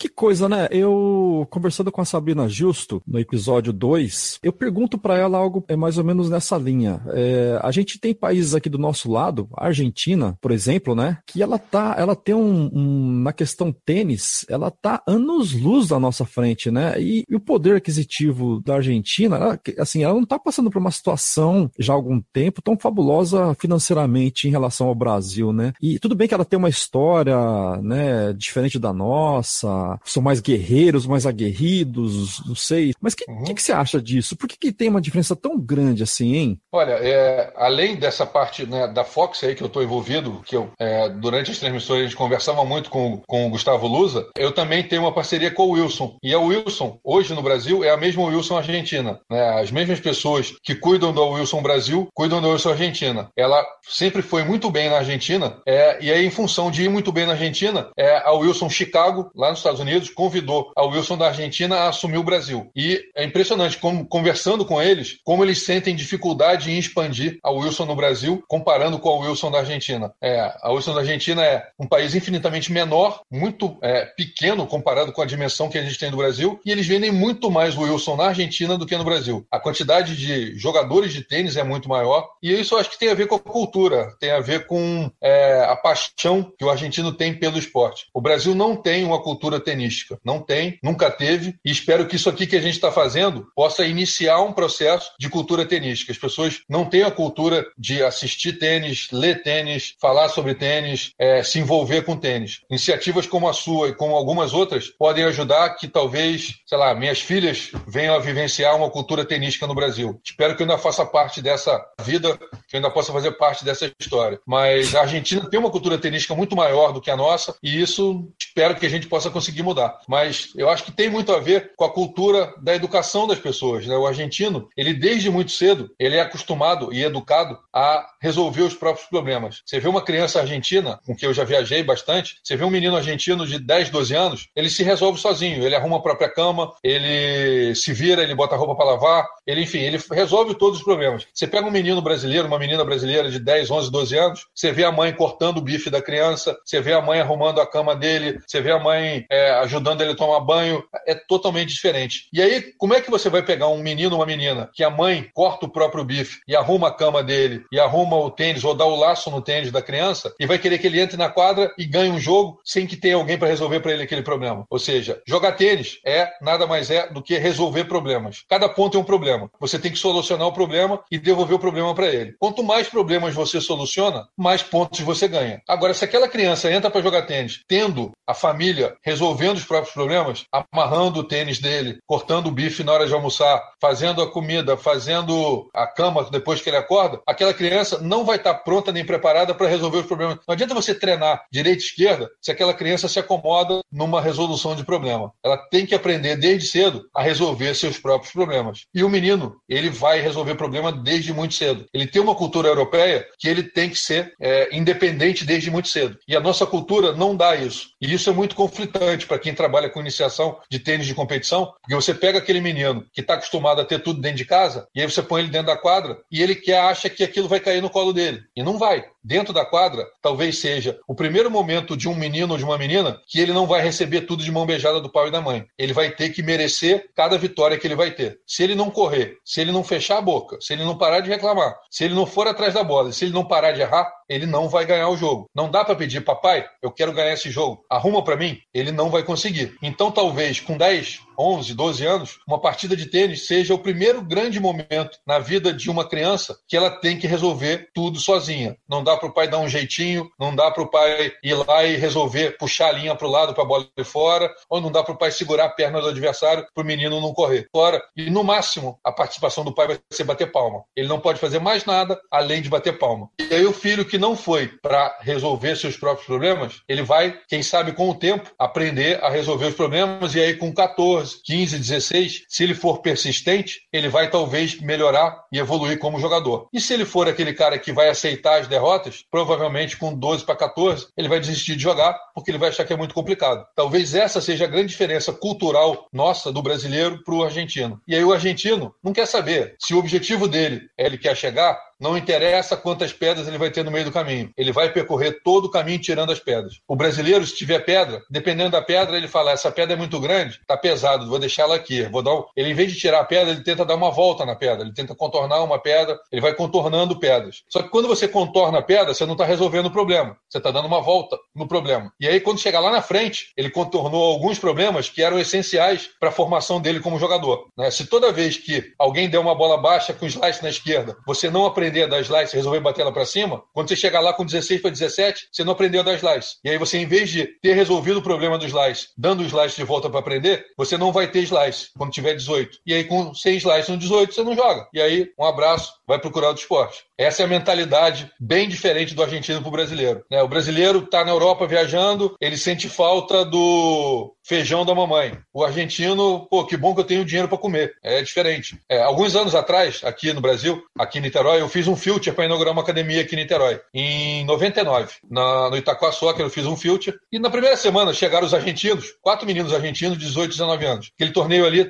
na época, jogavam Bruno Soares, estava começando a jogar profissional, é, Marcelo Melo, Thiago Alves, Sareta, Ricardo Melo, Marcos Daniel. Foi mais ou menos esse período aí. É, quatro argentinos na academia, com a mochila nas costas, saco de dormir, e me perguntaram, como diretor do torneio, se eu autorizava que eles dormissem no vestiário, porque eles não tinham dinheiro para é, dormir no hotel. Alguns chegavam perguntando quantas estrelas tinha o um hotel que era reservado para o torneio. Os argentinos me pediam autorização para dormir no vestiário com saco de dormir, porque eu não tinha dinheiro para pagar o hotel. E aí isso meio que reflete um pouquinho a diferença de mentalidade do brasileiro para o argentino. Caramba! É óbvio que você vai ter, você vai ter exceção. Eu não estou dizendo que isso é uhum. generalizando, mas isso exemplifica e mostra um pouquinho da diferença. É óbvio que tem brasileiros que estão aí ralando, pô, óbvio, estão de parabéns. Mas eu estou falando na essência, se você pegar a grande maioria, é, a grande maioria é, infelizmente, muito mal acostumado. É, nós somos muito super protetores, né? Acho que a gente podia dar uma refletida nisso aí. E, Exatamente. É, e você falou dos argentinos e você falou do Carlos Berloc. Eu já ah. gritei muito na orelha do Carlos Berloc aqui no, nos torneios aqui do Alberto de São Paulo, que ele jogava aqui. No Vila Lobos? No Vila Lobos, isso. E esse torneio não tem mais, assim, sei lá, tá no hiato aí, não sei se volta, por conta de patrocínios, né? Uhum. E, e, eu fiquei sabendo uma vez, vendo ele jogar, jogar lá numa final, é, é porque, assim, principalmente principalmente vendo um argentino jogando uma final com ou um jogo qualquer com um brasileiro, a gente adora, né, torcer, torcer contra. Mas gente, eu respeito pra caramba os argentinos. E eu fiquei sabendo uma história dele que é o seguinte, acho que ele tava em Sauípe, quando o Alberto do Brasil era feito lá, né? Depois uhum. veio para São Paulo. Que assim, ele tava lá jogando e ele começou a ir nas lojas de materiais esportivos e pedindo patrocínio, ó, você me dá uma grana aí que eu coloco o nome da tua loja aqui no meu braço e eu sou jogador de tênis, eu sou argentino e tal. Ele mesmo. Eu não uhum. sei se isso é verdade, mas eu fiquei sabendo de, de caras que tinha ido pro Sauípe e que estavam ali assistindo o torneio. E eu imagino que deve ter sido algo por aí, porque tem a ver com isso que você está falando e os caras realmente. Acho que a gente teria que rever um pouco essa, essa nossa questão né, de, de, de né? É, aqui você pega, por exemplo, é, os circuitos juvenis brasileiros, você tem a molecada se hospedando em ótimos hotéis, nada contra você ficar bem alojado, nada contra você ficar em um hotel bom, mas você acostuma muito mal, né? Eu não estou dizendo que você tem que pegar a molecada e botar num hotel ruim, mas quando ele sai do juvenil e começa a jogar future, não tem hotel. E nem todo mundo vai ter dinheiro para ficar dois, três meses na Europa viajando em hotel cinco estrelas. Então você cria uma expectativa de realidade totalmente diferente do que vai ser aqueles primeiros anos da transição juvenil profissional. E aí aquele moleque que jogou 14, 16, 18, jogando bons torneios, estando jogando juvenil com meninos e meninas, é, jogando circuito DTF em grandes hotéis, aonde você tem todo dia de noite os meninos e as meninas sentados no saguão do hotel é, com telefone celular, com aplicativo, falando do WhatsApp, brincando, falando. Quando acaba o juvenil, tudo isso acaba e inicia uma vida de verdade. As meninas vão jogar o circuito da WTA, os meninos vão jogar o circuito da ATP. E o circuito da WTA e da ATP nessa categoria de future não é simultâneo, nunca, em nenhum momento. Você tem alguns Master 1000 que são simultâneos com o Premier. Né? Miami está junto, Indian Wells é junto, é, Roma é junto, os Grandes Lãs são juntos, mas é quem que joga é, Master 1000, Premier e Grand Slam? É quem está entre os 100 do mundo. Ou seja, se você pega do 101, 102, 110 para trás, nunca vai jogar evento combinado. Evento combinado é o torneio masculino e feminino. Então, você vai estar jogando no meio, os homens com os homens, as mulheres com as mulheres, e você tem que se virar. E aí, aquele menino que passou 5, 6 anos viajando com o treinador, com equipe de competição, conversando com a amiguinha no saguão do hotel, indo jantar num restaurante legal, comendo disso, daquilo, vivendo uma vida bem bacana, vai dar de cara com um quali em El Salvador que não tem bola para treinar no, no quali, por exemplo. Aí você vai jogar o jogo do quali não tem juiz, a bola não é trocada, você joga o terceiro set com a mesma bola que você jogou o jogo inteiro, o jogo não tem juiz, o cara te rouba. É, eu estava num, num satélite, no Future, na Costa Rica, em São José, na Costa Rica, viajando com alguns meninos, começando a jogar circuito da ATP. E aí, naquele último jogo do dia, sei se você consegue visualizar a cena, mas era o clube Country Club de, de, de São José, na Costa Rica. É um clube bem bacana, que tem a quadra central para mil pessoas, e aí depois tem uma sequência de oito quadras. Então tem a quadra central, e aí tem da quadra 1 até a quadra 8. E os jogos no final do dia foram acabando, né? Da quadra 1, quadra 2, quadra 3, foram acabando e fazia muito calor. Era 4, 5 horas da tarde, muito quente. E o único jogo que restou foi o jogo da quadra 8. E, como fazia muito calor e o jogo não tinha juiz, os árbitros todos ficaram na salinha da arbitragem, que era na quadra central, que tinha, através de uma, de uma janela, você conseguia ver o jogo da quadra, da quadra 8. A quadra 1 vazia, 2, 3, 4, 5, 6 e 7 vazia, e o único jogo faltando era o jogo da quadra 8 e os dois jogadores jogando. E a gente, todo mundo, na sala do ar-condicionado, esperando acabar o jogo para o árbitro geral lançar a programação do dia seguinte. Ele não queria fazer a programação porque dependia de quem tivesse ganho aquele jogo. E o jogo acontecendo, para lá, para cá, né? sem juiz, sem ninguém acompanhando, todo mundo esperando, até que, de repente, os dois apertam a mão. Aí apertam a mão, saem da quadra, pega a raqueteira, vem andando, e aí chega na sala do árbitro, os dois vêm até a sala do árbitro, e aí eu não lembro o nome deles, mas aí os dois vêm e um fala, eu ganhei 6-4 no terceiro. Aí o outro fala, não, quem ganhou fui eu, 6-4 no terceiro. Os dois foram até a sala da arbitragem dizendo que os dois tinham ganho o jogo. Ué. E aí, isso é um torneio da ATP. Você consegue imaginar um quali de future da ATP num jogo sem juiz. Os dois, ao saírem da quadra, foram dar o resultado e os dois disseram: Eu ganhei o jogo 6-4 na negra. E aí, como é que resolve isso?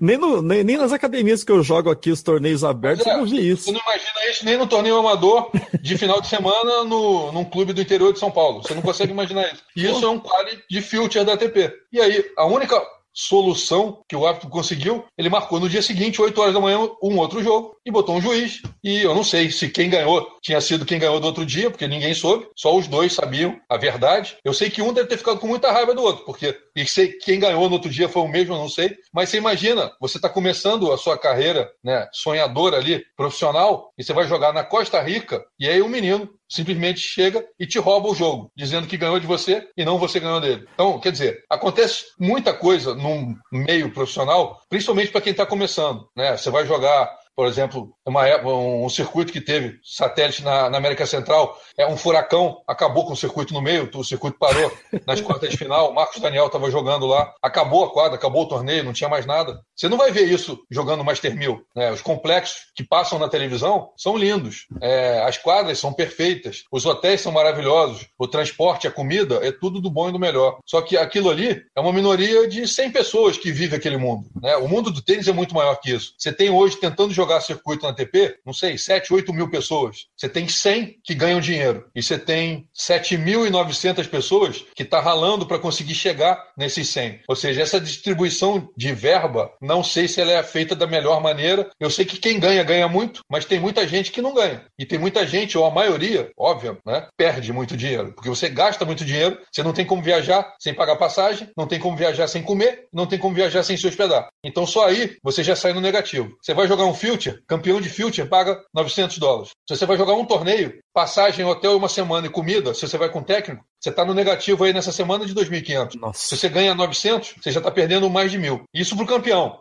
Que o vice vai ganhar 550. Quem perdeu na semi está ganhando 250. E está ganhando 250 e gastando exatamente a mesma coisa. Porque ele tem que comer igual, ele tem que viajar igual, ele tem que dormir igual. Então, quer dizer, aquele cara que gastou 2.500 e ganhou 250, ele perdeu 2.250. Então, quer dizer, como é que vai ganhar dinheiro? É, é difícil. É Uma difícil. vida bem complicada de se viver. É um puta banho de realidade. Um garoto chegar numa situação dessa que você narrou é, aí agora. E né? aí, o pior de tudo, que eu acho, é que ele sai de uma vida glamurosa, que é o juvenil, porque você vai O circuito ITF juvenil ele é muito bonito, ele é muito bacana. Você vai em torneios de Grand Slam, Grupo A, Grupo 1, você vai aqui na Copa Gerdau, Banana Bowl, são torneios maravilhosos, com tudo do bom e do melhor, com o chefe de cozinha fazendo comida, com van, ônibus fazendo o traslado, te pegam no aeroporto, te trazem para o hotel, te botam no hotel cinco estrelas, o, o jogo da quadra tem juiz de cadeira, tudo, é tudo lindo, maravilhoso, porque você é obrigado a cumprir uma série de pré-requisitos que a ETF te obriga. Só que quando você sai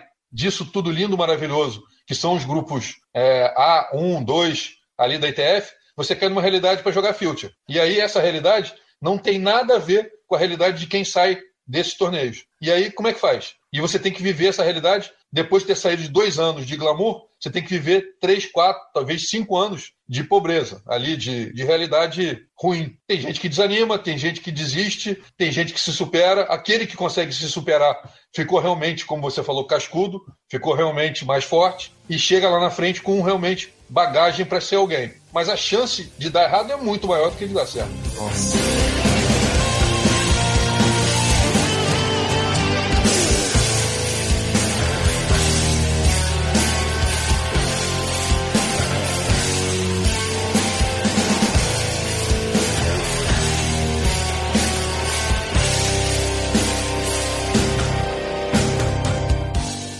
Ô Silvio, um cara que. Um cara, um jogador ou uma jogadora que se mantém ali entre os 100, não que entrou no 100, saiu e nunca mais voltou, mas um que fica ali entre os 100 por, por um bom tempo, a gente pode dizer que é um jogador já bem sucedido, então. É, a, a conta que alguns treinadores fazem é mais ou menos essa. Você pega um jogador que no mesmo ano consegue jogar as quatro chaves de Grand Slam, ele conseguiu nessas quatro chaves, se ele perder quatro primeiras rodadas, o dinheiro arrecadado em quatro grandes lãs é o suficiente para ele viver aquele ano inteiro viajando e jogando. Ou seja, ele garantiu a vida útil dele de 12 meses com quatro grandes lãs. Isso quer dizer que todo o resto do ano é o lucro daquele ano. Então, vamos botar o exemplo do Thiago Monteiro. Uhum. Ele entrou na Austrália, Roland Garros, Wimbledon e está dentro do US Open. É, esses quatro torneios, até porque ele ganhou uma rodada agora em Wimbledon, ou seja, aumentou ainda o que ele. Mas se você perder quatro primeiras rodadas de Grand Slam, você ganha o suficiente para te salvar o ano inteiro de viagem com o treinador. Uhum. Isso significa que você tem aí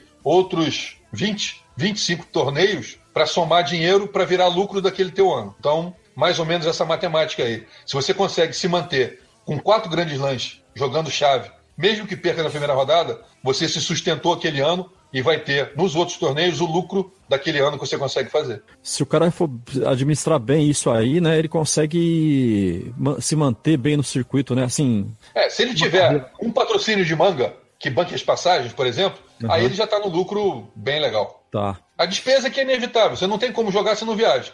Você não tem como é, viajar se não se hospedar. Você não tem como se hospedar se não comer. Uhum.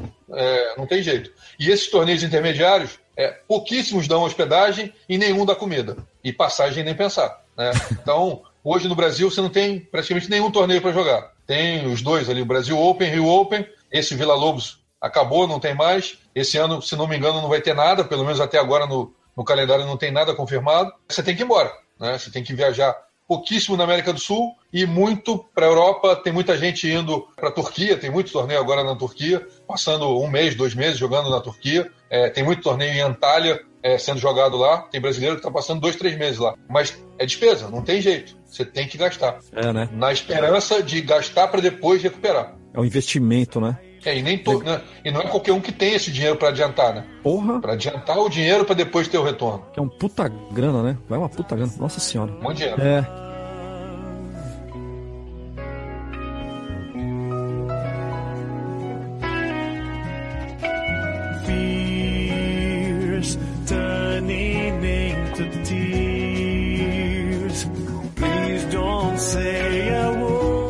as suas perspectivas para o futuro do tênis brasileiro, falando em masculino e também no feminino, dessa garotada que tá aí, a garotada que vai passar pela transição. Eu não nem falo mais de Belucci e quem tá aí nos top 100, né? Mas de quem tá, essa, essa galera que tá vindo aí. O que, que você pode falar pra gente? Cara, eu acho que o, o Thiago e a Bia, é, além de serem um casal, né, são, são, acho que, o futuro do tênis do Brasil. Eu vejo a seriedade que os dois trabalham é muito legal. É, os dois eu conheço desde 10 anos de idade, treinei tanto meninos como meninas da mesma geração, que viajaram juntos, jogaram dupla juntos, competiram da mesma maneira, quanto eles eram focados desde lá de 10, 12 anos, o quanto eles eram determinados, o quanto eles passaram por, por problemas. Os dois, mais ou menos, agora é, passaram por problemas parecidos. A Bia, acho que amadureceu muito é, nesses últimos dois anos com os problemas que ela teve. Ela se é machucou muito, né? Ninguém quer que ninguém se machuque. É. Mas eu acho que dificilmente a Bia teria a cabeça que ela tem hoje se ela não tivesse passado por todos os problemas que ela teve. Eu sou da geração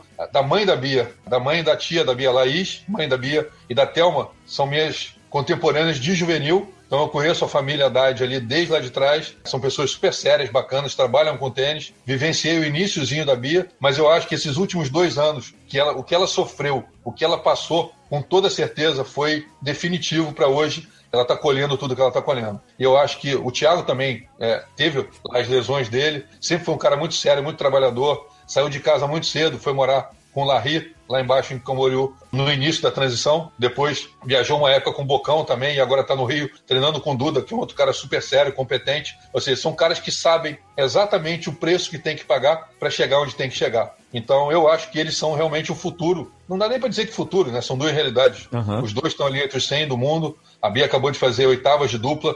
Thiago está indo bem também entre os 100 do mundo. Eu acho que eles e a mentalidade deles, a mentalidade do que está sendo feito com eles, pode trazer, não vou te dizer nomes ali de quem está vindo por trás, mas eu acho que a mentalidade que eles demonstram, que está sendo feito e a maneira como eles trabalham, podem servir de exemplo para o futuro de quem está vindo aí atrás. Porque eles são exemplo e eles são a demonstração que trabalhar sério, trabalhar correto, dá resultado. Não tem outro caminho, não tem mágica, não tem habilidade, não tem talento. O que existe é trabalho. O talento se você não trabalha, ele se dilui com o tempo. Se você trabalha, mesmo sem talento, a longo prazo o talento aparece. O resultado vai aparecer através do trabalho. Agora, se você acha que o seu talento sem trabalho vai dar resultado, você vai ficar pelo caminho. Né? O ideal é que você tenha um talentoso que saiba trabalhar e que queira trabalhar. Né? Aí você conhece o gênio. Né? O Federer é um talentoso que trabalha. Uhum. Então você tem o gênio. É, na maioria dos casos, você acaba tendo aqueles caras que têm um pouco de habilidade, que são muito trabalhadores e que acabam tendo resultado. Eu, particularmente, prefiro trabalhar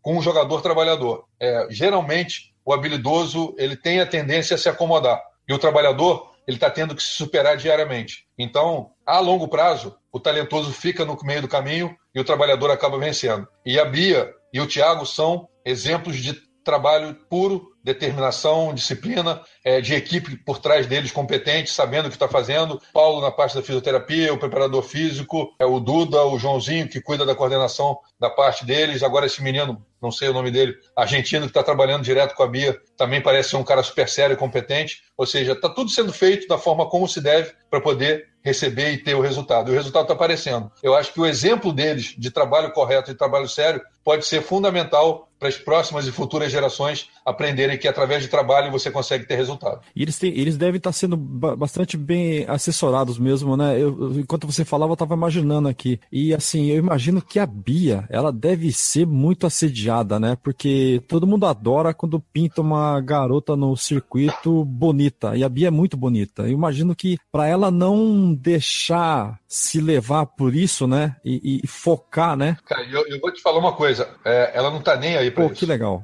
Que ela legal saber tá disso. Nem aí pra isso. Que, tipo, eu não vou dizer 100%, mas quase que 100% isso não passa na cabeça dela. Pô, que bom, que bom. É isso que eu queria saber. Porque não é fácil não, hein? É, e o, o Thiago, ca... você não precisa falar, o Thiago não tem esse problema, né? o Thiago é feio, Não é muito bonito, né?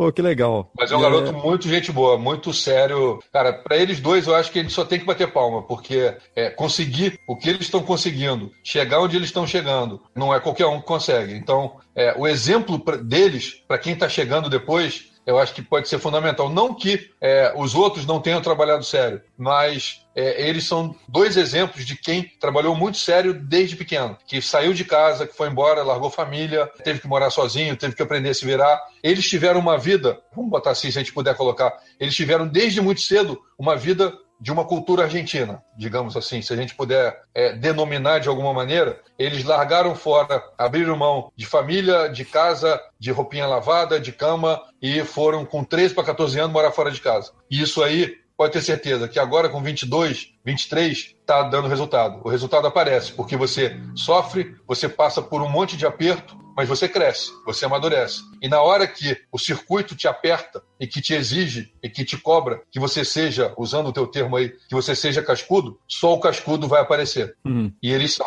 Eles são prova disso. E eles estão é, jogando de igual para igual com qualquer um que aparece pela Todo frente. Mundo, né? Exatamente. Pô, que sensacional. E, e, é bem isso mesmo, né? Eles estão puxando essa garotada que deve estar tá puxando essa garotada que está vindo por aí, né? É, o exemplo deles eu acho que é fundamental. São uhum. dois caras sérios, corretos, que trabalham muito bem e que trabalham muito duro. E eu acho que ter eles como exemplo é muito importante para quem tem 12, 13, 14, porque ele, eles são um exemplo de que o trabalho leva a resultado. Tá. Simples. E eles são acessíveis. Eles são um menino e uma menina que estão acessíveis ali de quem quiser chegar para ver como é que funciona, como é que é.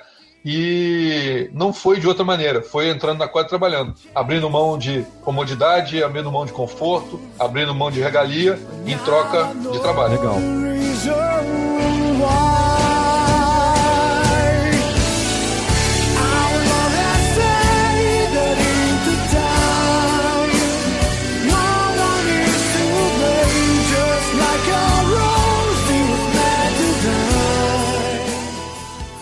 Você que está aí no estado do Rio de Janeiro, eu queria saber a respeito desse tão falado e não sei se é uma lenda, o centro de treinamento. Queria saber a sua opinião sobre isso, o que você sabe, se você tem alguma informação importante sobre isso. Ano passado eu vi uma entrevista do ex-presidente da, da CBT, o Jorge Lacerda, falando sobre o de treinamento e que seria aí no Rio de Janeiro, no Complexo Olímpico. E você sabe alguma coisa nesse sentido? Isso será que realmente vai acontecer? E, e se isso realmente vai, vai ajudar no desenvolvimento do tênis? E se, e, e, e se eles pretendem, se isso for uma realidade mesmo, trabalhar com a molecada lá na base ou, ou só com atletas já no alto rendimento? Bom, eu vou te contar o que eu ouvi lá dentro. O seu treinamento foi feito pelo comitê organizador. Quando ele ficou pronto, ele foi entregue para o Estado. Né?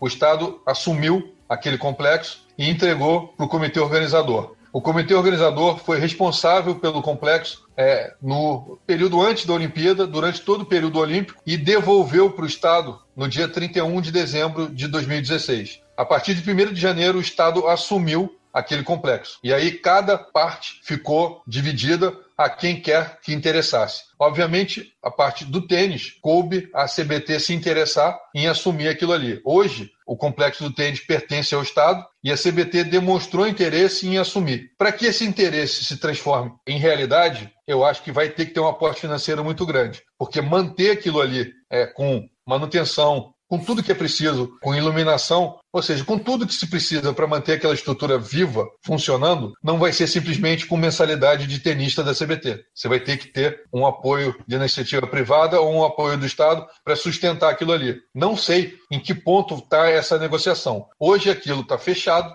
pertence ao Estado. O Estado, para manter aquilo ali de alguma forma funcionando, está fazendo sublocação para eventos. A gente vai ter o Rock in Rio daqui a alguns meses. Dentro da quadra de tênis já teve jogo de vôlei. Eles estão fazendo uhum. algumas iniciativas pontuais para que aquilo ali consiga estar tá se mantendo, não se deteriorando é, com essas iniciativas. E, de alguma maneira, a CBT pretende levar para lá é, o funcionamento dela. Mas acredito que para que a CBT leve lá para dentro, ela vai ter que ter um apoio financeiro por trás dela. É, fala, respondendo o final da pergunta, é, se aquilo seria um centro eu acho que teria tudo, para ser tudo ali. Né? Ser a sede da CBT, ser um centro de treinamento para juvenis, ser um local onde os jogadores profissionais possam estar tá treinando com os juvenis em determinados momentos do ano. É, você tem um local para poder estar tá alojando pessoas de fora do Rio, para poder estar tá se alimentando, dormindo nos alojamentos, ou seja, o complexo ele tem tudo. Tem desde sala de repouso, sala de televisão, é, alojamento, dormitório, refeitório. Você teria tudo pronto para que isso funcione. Mas que para que fun funcione da maneira correta, você tem que ter dinheiro por trás. E não acredito que a CBT tenha verba dela para sustentar aquilo funcionando. Então eu acho que ela teria que primeiro ter uma parceria de alguém, não sei para que lado ir, mas alguma parceria de alguém para que isso funcione da maneira como deve. Para estar tá sediando o evento, para que você possa de repente fazer algumas quadras de saibro para poder ter um local de treinamento tanto de quadra dura quanto de quadra de saibro, para que, por exemplo, num período de pré-temporada, você possa estar colocando o Belucci fazendo da pré-temporada dele junto com o Feijão, com o Rogerinho, e levar de repente o Thiago Wilde, que é juvenil, e mais outros meninos juvenis para poder estar tá na transição, treinando com os profissionais, cada um levando o seu treinador e todo mundo trabalhando junto, todo mundo almoçando junto, que é mais ou menos o que os outros países fazem. Ninguém inventa nada, ninguém tá, tem a fórmula mágica de se fazer jogador. O que existe é uma transição do juvenil para o profissional, colocando o mais tempo possível o juvenil com o jogador que já está no profissional, para que ele consiga conviver com aquele jogador que já é aquilo que aquele moleque quer ser. Ou seja, quanto mais tempo você coloca e junta o menino e a menina com a jogadora e o jogador, mais você aproxima e diminui a distância que tem entre o juvenil e o profissional. Se a gente conseguisse isso, seria o ideal, seria o perfeito. Mas para isso acontecer tem que ter dinheiro. E aí vai ter que ter muito jogo político para que se consiga verba, para que isso seja bancado. Seria um sonho, mas é, eu não sei em que parte desse sonho a gente está vivendo hoje. O local é magnífico. Você está uhum. na Barra, você está perto do aeroporto, você está perto de tudo que é possível para você vivenciar isso. Mas você tem que ter dinheiro para fazer aquilo ali funcionar. E o principal patrocinador da CBT diminuiu a verba há pouco tempo, né? Nossa, a gente é, tá. O Correio praticamente acabou, né? O que ficou ali é muito, muito lá embaixo. Nossa. É, você teria que ter uma parceria que ajudasse a sustentar aquilo ali. É, é eu não sei se você teve a oportunidade de conhecer o espaço físico, é muito grande. Não. É, é muito bacana, tem tudo, mas você precisa manter tudo limpo, você precisa manter as luzes acesas, você precisa ter ar-condicionado ligado, você precisa ter o banheiro arrumado, você precisa ter o refeitório funcionando, com comida sendo feita. Ou seja, é muita gente envolvida trabalhando para que você tenha a logística daquilo ali preparado para receber quem você está realmente querendo trabalhar. Então, eu não consigo, eu não tenho ideia de números para te dizer quanto custaria um mês de funcionamento de um centro como aquele. Mas eu te garanto que a CBT não tem verba própria para manter aquilo. Isso eu tenho praticamente certeza. Nossa, que medo daquilo virar um elefante branco, né? Pelo amor de Deus. É uma pena. É.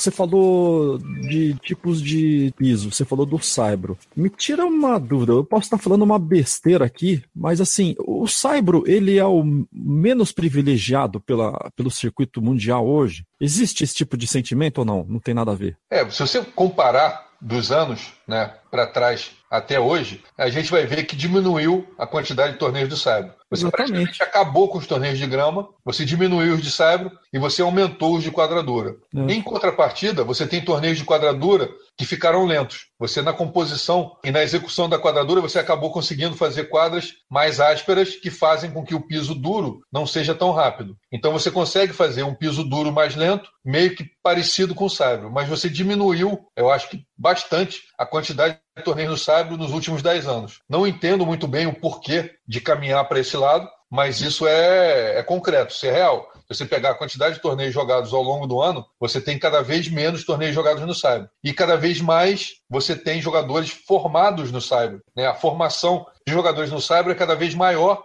porque se entende ou se entendeu que você formar um jogador no Cyber é muito melhor para o futuro do tênis dele, porque você trabalha muito mais a paciência daquele jogador. Ou seja, você tira o melhor do jogador quando você faz a base dele feita no saibro. Você faz com que os golpes sejam mais limpos e você faz com que ele tenha mais paciência de se trabalhar o ponto.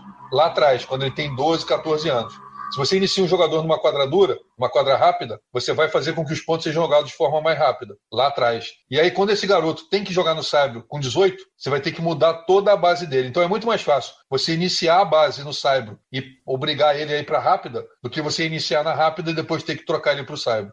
Então, apesar do Saibro ser melhor para se fazer a base, lá na frente, no profissional, você tem menos torneios de quadra de Saibro, hoje em dia. Mas isso que você está falando, é no mundo inteiro acontece isso ou mais aqui, Sul-América, aqui é, perto é, só, do Brasil? Só para você ter uma ideia, é, os Estados Unidos está há um bom tempo sem formar grandes jogadores. Uhum. Eles entenderam que, ou estudaram, estudaram, estudaram, e perceberam que talvez o grande problema deles esteja na formação. E começaram a trabalhar na formação dos moleques de 12, de 14, em quadra lenta. Eles não têm muito saibro. Eles têm o Hartru, que é o saibro verde. Eles começaram a trabalhar, é, além de trabalhar a iniciação do 12 e do 14 na quadra lenta, eles começaram a levar alguns treinadores espanhóis, argentinos e brasileiros para trabalhar com essa molecada. E, se eu não me engano, essa geração de meninos e meninas que começou a trabalhar com 12, 14 nessa quadra lenta, está começando a chegar no 18 agora. Isso quer dizer que em um, dois, três anos a gente vai ter uma geração muito forte de americanos que trabalharam a base no cyber e fizeram com que esse trabalho de base feito com mais paciência e com mais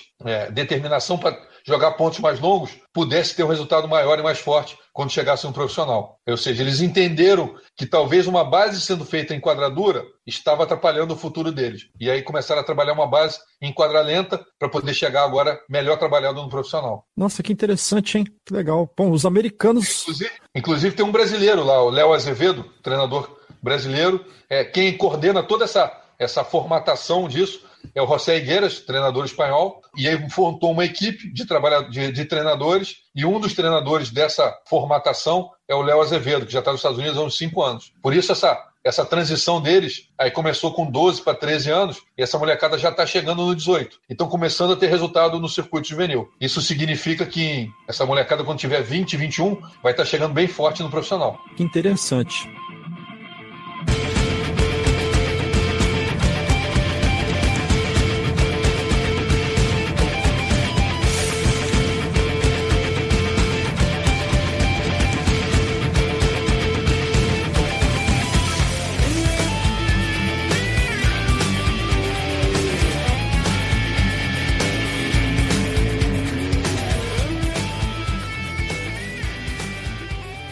Silvio, queria saber agora de você, o seu projeto, a sua academia, o SB Tênis, e também da Escolinha Guga. Eu tenho amigos que têm filhos fazendo a Escolinha Guga, mas eu, sinceramente, eu não... Eu conheço muito pouco só de ouvir falar, não sei dos uhum. métodos, e, e, também queria eh, que você falasse do, do SB Tênis. É, bom, a SB Tênis é a, é a minha academia que funciona dentro do clube aqui do Rio Cricket, em Niterói. A gente já está aqui há mais de 20 anos funcionando. Atualmente, ninguém na parte de competição. A gente, é, como eu falei lá no início, é, no momento que eu entrei para a Fox, eu acabei priorizando o tênis social e a iniciação da escolinha. Não trabalhamos hoje com ninguém de competição, apesar de terem alguns meninos começando a competir novamente. Mas é um trabalho muito legal porque você acaba é, trabalhando no lado social, acaba trabalhando na, no fomento de novos jogadores na parte social e você acaba tendo um resultado um pouco diferente do tênis de competição. Você acaba é, trabalhando com adultos que começaram a jogar tênis mais na fase adulta, que estão tentando jogar veterano, ou seja, é o lado social, que acaba, de uma certa forma, sendo também prazeroso, e na parte financeira você acaba tendo mais resultado, você acaba tendo esse lado financeiro bem maior do que quando você trabalha com juvenil. E a escolinha Guga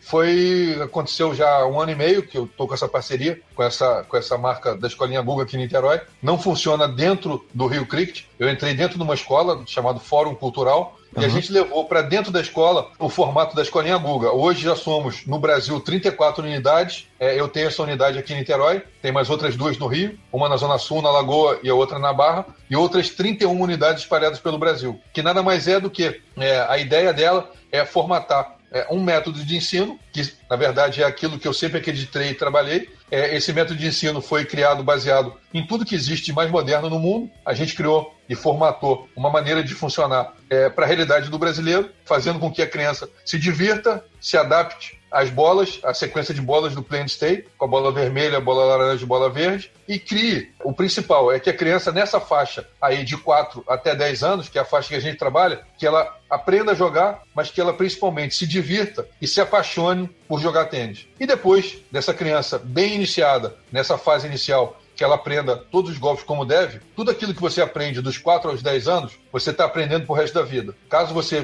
por algum motivo qualquer, com 12, se você parou de jogar, aquilo que você aprendeu dos 4 aos 10 fica pro resto da vida. Se você resolveu parar aos 12 e voltar aos 25, aquilo lá está guardado na sua memória e aí você vai conseguir levar pro resto da sua vida. E o mais importante é que essa criança, ao aprender a jogar se divertindo, ela se apaixone pelo esporte e que queira fazer disso algo pro resto da vida. O objetivo da escolinha Guga é a criança aprender se divertindo, algo que ela possa levar pro resto da vida e que o principal, que ela se apaixone por um esporte que é incrível, que é fascinante e que ela possa ter esse esporte como meio de vida, de alguma forma, para o resto da vida dela. E eu estou muito feliz em, em, fazer parte disso. Nas outras unidades espalhadas pelo Brasil, são vários treinadores, amigos meus de muito tempo. Paraná tem o Duda Marcolin, é, em Minas tem o Hugo Dalbert, que é o técnico do Bruno Soares, tem o Mário Mendonça, técnico em Brasília. Enfim, são vários treinadores espalhados por todo o Brasil, estão acostumados a trabalhar com formação, estão acostumados a trabalhar com tênis juvenil e que agora se associaram à marca Guga para poder estar tá trabalhando junto. A gente vai ter um encontro das escolinhas Guga agora em BH daqui a duas semanas. A gente se encontra todo ano, uma vez por ano, nesse encontro. Se encontra também na Semana Guga, lá em, em Floripa, em outubro. Ou seja, a gente é como se fizesse parte de uma família trabalhando em prol do tênis brasileiro, usando o nome do Guga, que é o nome mais forte que a gente tem no país. E ele, ele visita a, a, as academias, os, os centros? Ele visita outra, dentro assim? das possibilidades. Nos encontros ele está sempre presente, na Semana Guga também, mas quando ele não pode estar fisicamente, ele está mandando vídeo, ele manda vídeo pra gente, ele, é, eu mando vídeo da molecada assistindo, sempre que eu encontro com ele, é, a gente conversa, eu mostro os vídeos, a meninada manda abraço, manda vídeo, manda beijo. É, ele está sempre em contato de alguma maneira. Ele não sei como, mas ele consegue de alguma maneira estar tá sempre presente com todo mundo. Isso é, sei, faz parte da, da, do jeito dele. Ele está sempre presente. É, ele sabe tudo o que está acontecendo. É, é, impressionante. A gente se encontra, conversa. Ele sabe que aumentou a quantidade de alunos. Ele sabe que é o que está acontecendo. Eu acho impressionante como é que o cara sendo quem é, com a quantidade de coisas acontecendo que ele tem ao mesmo tempo, ele consegue saber que na escolinha Guga de Niterói é, o número de alunos aumentou de 20 para 30, por exemplo. E ele sabe. Ele sabe o que está acontecendo e ele faz questão de estar tá participando de tudo isso. Ele é,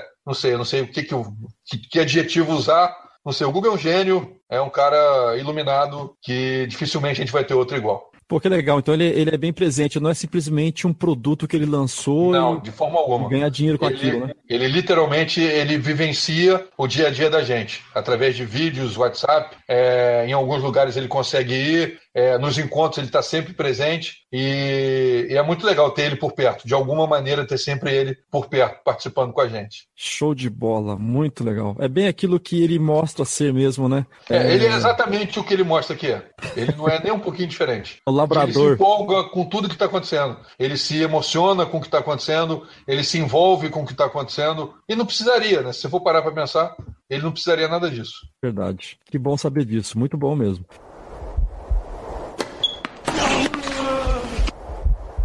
Você tem uma parceria ali com o Cossenza. É Cossenza, Silvio, Gil e você, né? Você é um convidado que vocês sempre levam. É isso, exatamente. É. A ideia é a gente está lançando o Grand Slam Club, que é um clube de experiências. E a gente começou a fazer os hangouts para poder começar a criar a expectativa das pessoas do que a gente vai fazer no futuro. Né? Um clube de experiências, gente, a gente vai passar informação e público vivenciar experiências de ir para torneios, é, experimentar materiais novos que estão sendo lançados pelo Wilson, que é a minha parceira. Então, poder que vai ser lançada, é, a pessoa poder fazer um demo day de experiência, entrar na quadra para treinar com o Belucci um dia, quem sabe, assistir um dia de treinamento do Thiago Monteiro na academia onde ele treina e ser levado para assistir um torneio, de repente ir numa cabine de transmissão da Fox para ver como é que funciona uma transmissão ao vivo de um torneio. Enfim, tentar levar para quem for nosso assinante experiências que, de repente, o espectador ou o fã de tênis não tem chance de vivenciar. Que, teoricamente, ele não poderia se ele comprasse um ingresso para um torneio. Entendeu? É permitir que ele tenha experiências que não estão à venda. Mais que legal. Isso. E isso vocês é, vão fazer o quê? É, é, por sorteio? É, a ideia é ser por sorteio, exatamente. Ah, entendi. Pô, que legal. E, e, vocês vão fazer os hangouts só durante os Grand Slams ou em outros torneios também, em outras situações também? A gente começou fazendo os Grand Slams, né? É, a, a, ideia é crescendo isso tá. acontecer com mais frequência. É uma ferramenta muito bacana, a gente fez já duas vezes. Na última, é, a imagem não ficou muito boa, né? a qualidade não ficou muito boa, mas a gente está. A gente, eu digo o Gil, que é a parte técnica da coisa. Eu sou totalmente leigo nisso, meu negócio é dentro da quadra. Mas o Gil, que é a parte técnica, é trabalhando ali para melhorar a qualidade técnica para a gente poder fazer isso cada vez mais, porque eu acho que é, é colocar a gente perto das pessoas, né? Quanto mais a gente puder estar tá corpo a corpo, poder estar tá olhando, vendo no olho, falando, é melhor, é sempre melhor. Pô, que legal, cara. Que bom. Eu, eu não tinha ideia de, de do, do, do, tamanho dessa coisa toda. Eu achei que tivesse sido até uma coisa esporádica ali. Né? Não, não, a gente está a gente tá começando, mas tá. esporádico não. A ideia é, é formatar o clube. A ideia inicialmente é ser um site, que posteriormente vai virar um aplicativo. E aí, depois disso feito, e vão existir os hangouts e vão existir as experiências. E aí, por exemplo, lança uma raquete nova da Wilson. Aquele determinado assinante receber essa raquete, vai passar uma semana com ela, e aí ele vai fazer é, o relato de o que, que ele achou daquela raquete. Não só para nós, como para os outros assinantes, como também para a própria Wilson, saber de um jogador amador o que, que ele achou da raquete. Eu achei ela muito pesada, eu achei ela leve, eu achei ela muito rápida, ela me fez perder o controle do voleio, mas ela me ajudou a bater minha direita. Ou seja, tem um relato é, de um comprador o que, que ele achou daquele material. Ou vai receber um tênis lançamento, um modelo novo do, do tênis Wilson chamado Caos, que é o tênis que o Belucci e o Feijão estão jogando. Aí ele vai jogar, depois de 15 dias ele vai dizer: esse tênis me deu bolha no dedinho, não gostei. Ou esse tênis é mágico, ele me fez sair voando na quadra. é, enfim, tentar fazer que aquele assinante tenha experiências que ele, através do dinheiro, não poderia comprar. E a marca se aproxima do consumidor, né? É, uma... é, é, é eu estou falando Wilson porque eu tenho essa parceria com o Wilson. Mas a ideia é que eu sou o Silvio, mas o Grande Land Club talvez tenha parceria com todas, né? Pô, eu, no caso, estou levando a minha parceria. Mas nada impede que Babolar, Red, enfim, outras uhum. marcas se associem também. A ideia é que todos tenham. Que sensacional, gostei da ideia, hein? Excelente ideia. E quando as coisas forem acontecendo, Silvio, conta com a gente aqui que a gente divulga também.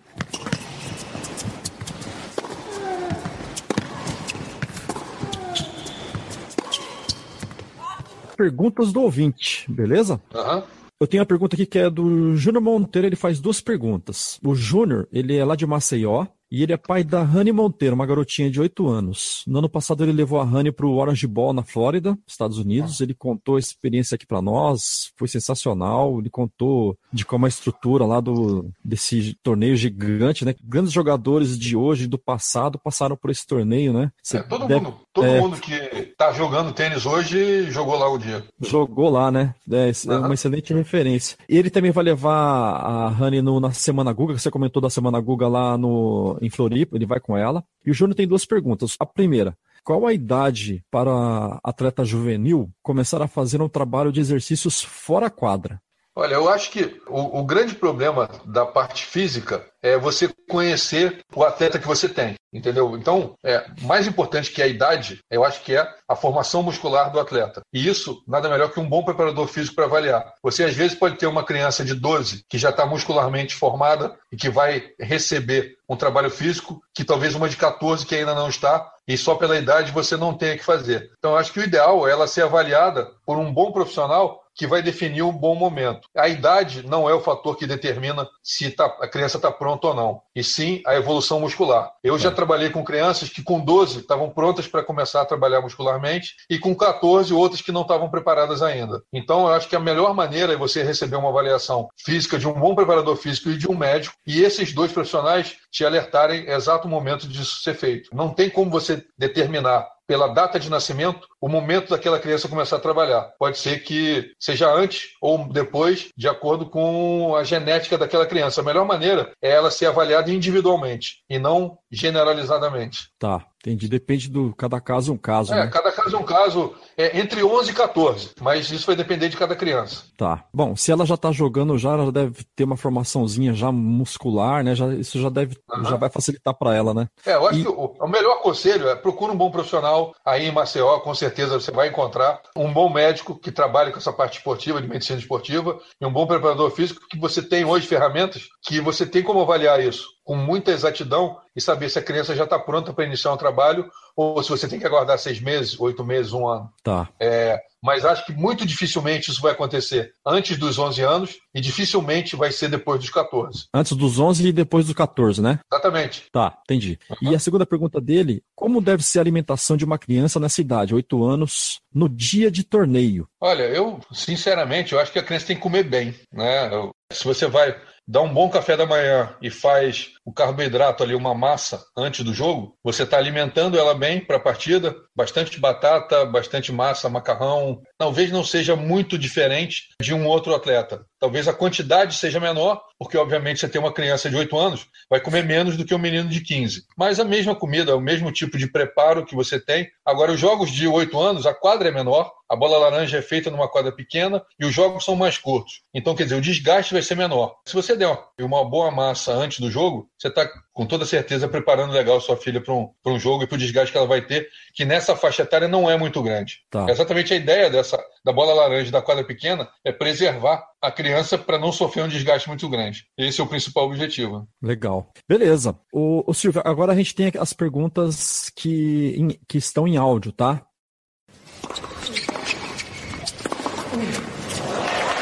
Olá, amigos do Tenistas em Ação, em especial Jefferson, que comanda esse programa, um programa que vem fomentando bastante os assuntos aí relacionados ao tênis. Isso é sempre muito bom para nós que que estamos envolvidos aí com o tênis. É, aqui é o professor Jorge Delnero, sou de São Paulo, nesse momento vivendo aqui em Alagoas, é, em Maceió, fazendo nesse momento um trabalho muito focado no fomento do tênis, tentando fazer o que o maior número de crianças joguem tênis. Eu tenho uma empresa que é a Spin Curso de Tênis. A gente vem atuando de uma maneira até forte aqui no, no estado, do estado aqui de Alagoas. É, nesse momento a gente tem aproximadamente aí 300 a 350 crianças envolvidas aí no, em projetos sociais que a gente tem. A gente tem dois projetos sociais, um que acontece na Barra de São Miguel, que é um balneário aqui de, de Alagoas, e o outro que acontece numa escola do estado. E também as escolinhas que eu ministro aqui na, nos condomínios aqui de, de Maceió. Prazer em falar com vocês, principalmente aí pela, pelo entrevistado que é o Silvio. Silvio é um colega aí também de transmissão. Eu atuava em dois canais, no, no Band Esportes e no Sports Plus, como comentarista. E nesse momento atuo como professor aqui, né, e diretor da minha empresa,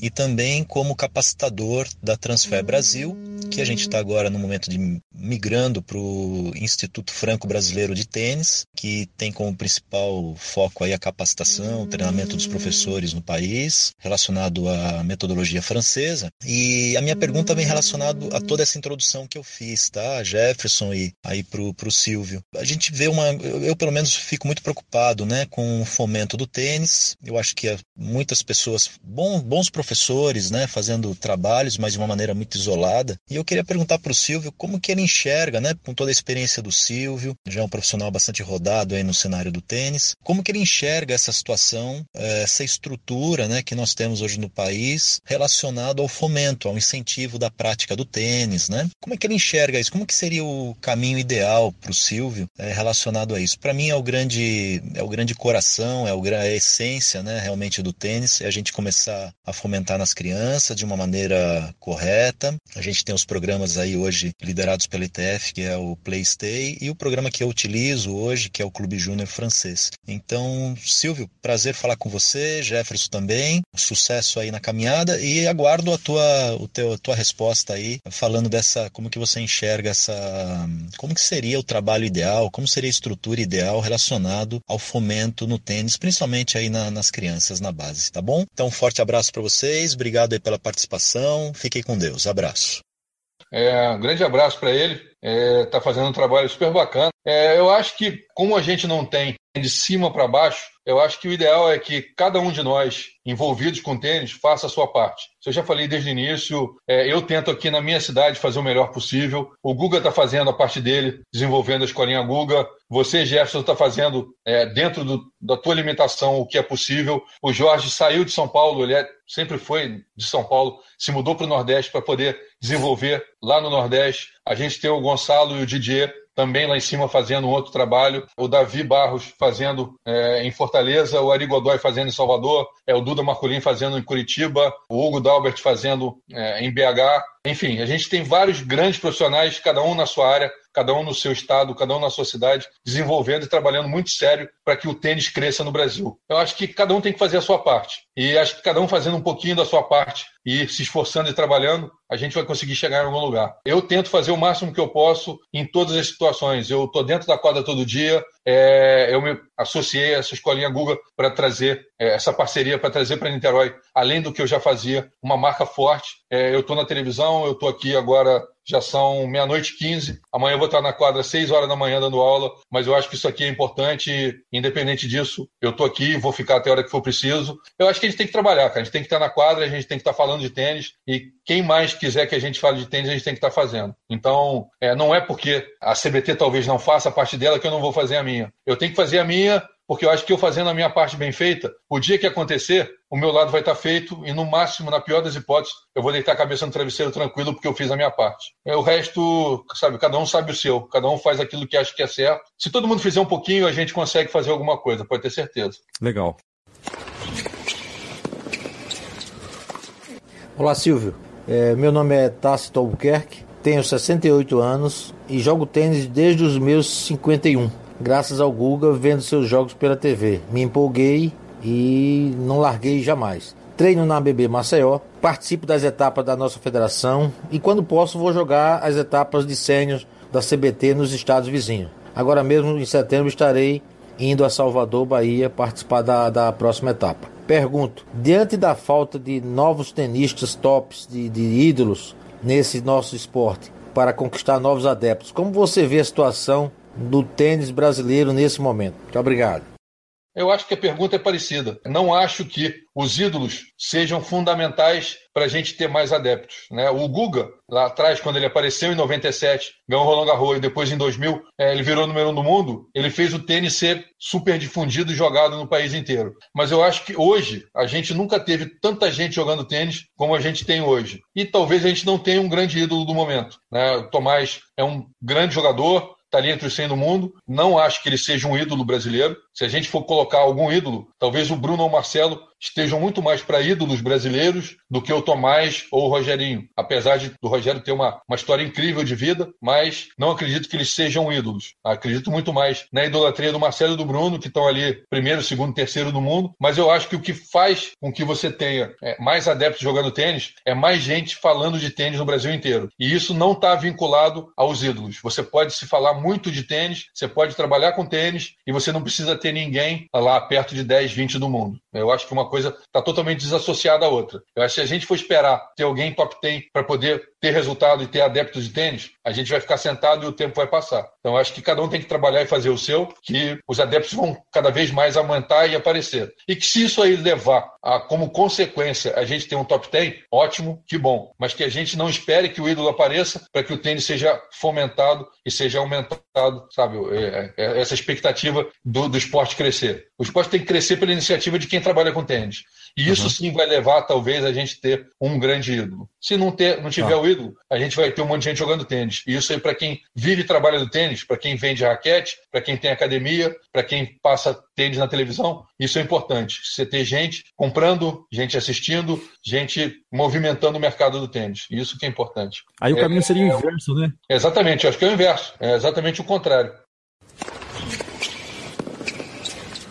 Olá, Silvio Bastos. Quem está falando aqui é Wagner Herculano. Tenho 36 anos e há dois anos conheci o tênis lá na BB Maceió e tenho praticado quase que diariamente esse esporte que é tão maravilhoso. Junto comigo participa minha esposa e meus três filhos que também se apaixonaram pelo tênis e a gente acabou que tem investido mais no nosso tempo de lazer, né, da nossa diversão em família, é, na prática desse esporte que você conhece mais do que ninguém. E eu gostaria de fazer uma, um questionamento, na verdade, colocar aí para a opinião. É, como a gente tem participado de bastante torneio é, pela Federação Lagoana e pelos clubes aqui do estado, é, eu tenho visto um número crescente de crianças que têm desenvolvido dentro do esporte, mas que com a evolução técnica eles acabam migrando para classes onde acabam se confrontando com adultos né, na prática. E me, me surgiu algumas questões em relação a, ao benefício dessa prática, onde existe uma preocupação com, com o desenvolvimento mesmo, motor e, e até psicológico dessa, desses meninos mais novos, por conta da lesão física que pode ser acometido por conta do esforço, né, que eles que eles acabam tendo durante uma partida e o próprio mesmo possibilidade de desestímulo a, a, a quando começa a não é, ter sucesso aí quando pega é,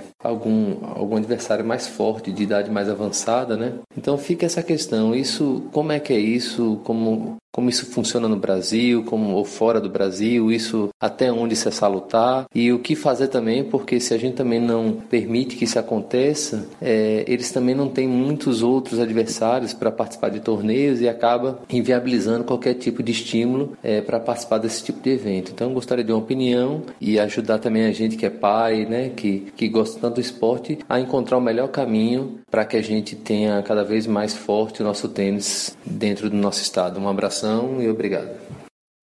Eu, sinceramente, eu não concordo, eu não acho legal. Eu acho que juvenil tem que jogar com juvenil. Não acho que você pegar um menino, uma menina de 12, 14 anos, tenha que se misturar jogando torneio de classe. Eu acho que os objetivos são totalmente diferentes. Quando você pega uma criança e bota jogando com um adulto, você inibe a criança, você faz com que ela se feche e se retraia. E eu acho que a mistura dos objetivos, quando você treina uma criança, você está formando um adulto. Quando você pega um adulto, você está colocando ele para jogar como lazer. E aí você, quando mistura o lazer do adulto com a formação de uma criança, você está misturando objetivos. E quando você tem dentro de um mesmo jogo objetivos, você não chega em lugar nenhum. Você não vai fazer com que o adulto tenha é, divertimento nem lazer, e você não vai estar formando a criança para ela se tornar um jogador melhor. Então você está um conflito.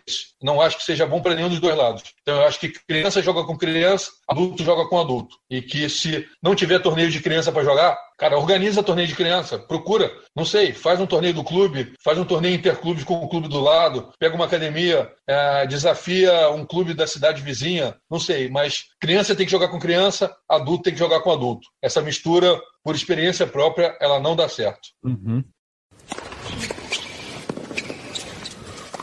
Boa noite, Silvio Bastos. Meu nome é Eudásio Gomes. Eu sou de Maceió e treino na ABB. Gostaria de saber de você se o Ministério do Esporte patrocina também outros tenistas ou, e se tem como a gente pegar aí na internet ou no site do, da secretaria, do, do Ministério, quais são os atletas que são apoiados pelo Ministério além da Biedade, por exemplo, que é apoiada, e outros que a gente sabe, mas eu gostaria de saber se tem um site, se tem um link que a gente possa verificar quais são os atletas que estão sendo apoiados pela, pelo Ministério do Esporte.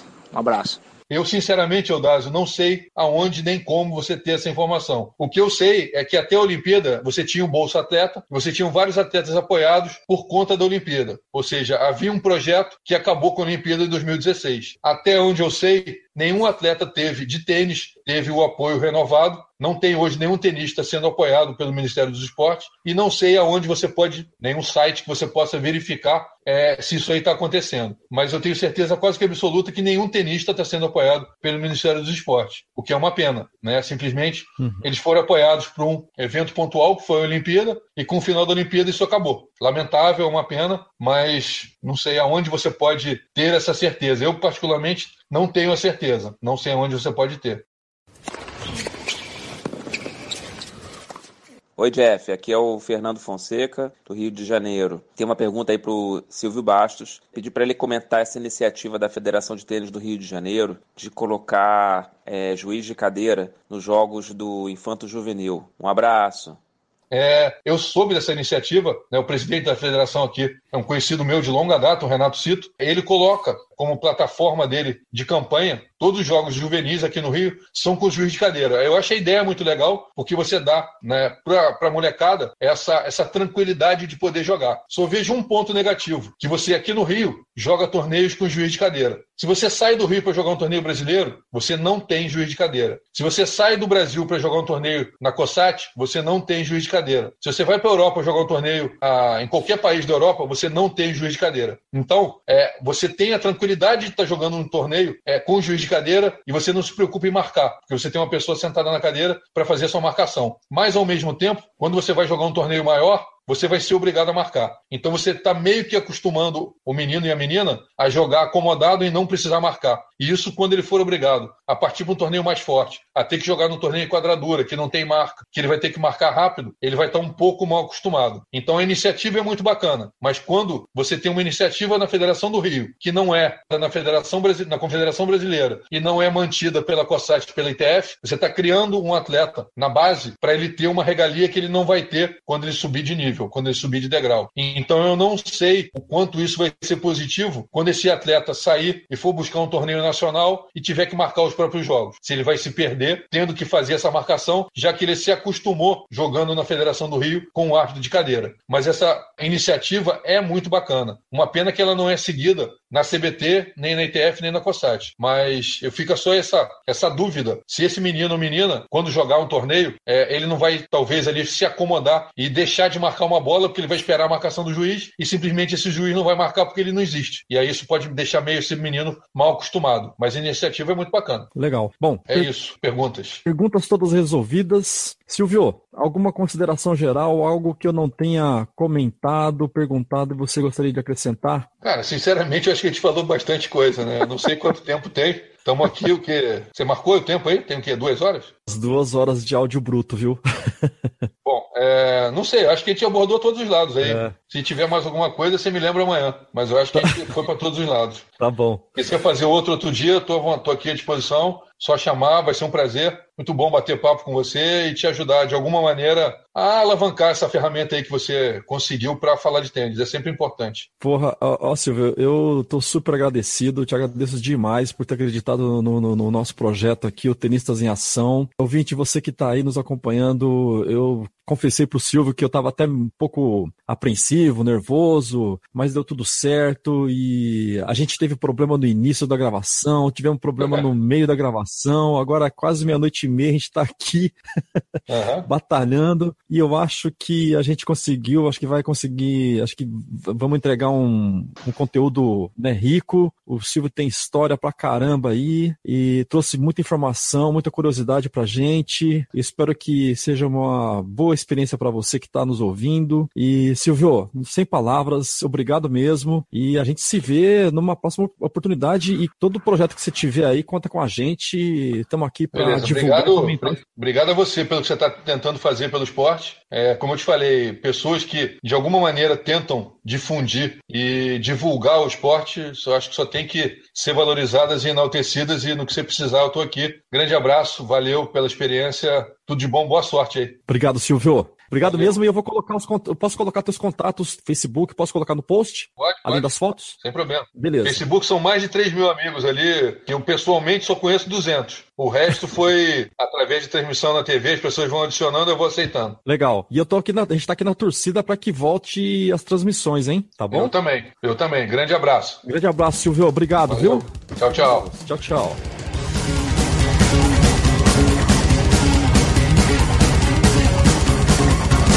Nasceu velho, meu amigo pra danar.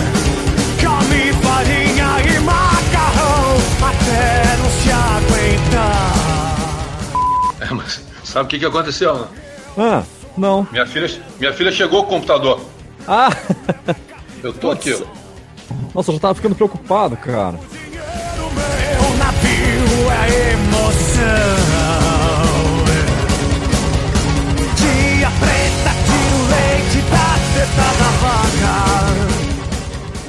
Só teve uma hora que você falou aqui, uma hora que você falou que deu uma cortadinha, mas tá. Eu fui fechar geral... já, eu fui fechar a porta da varanda ali.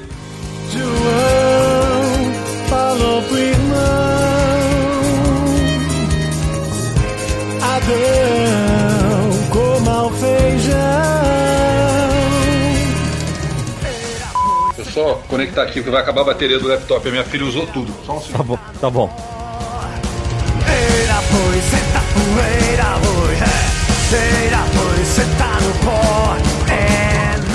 Um, dois, três.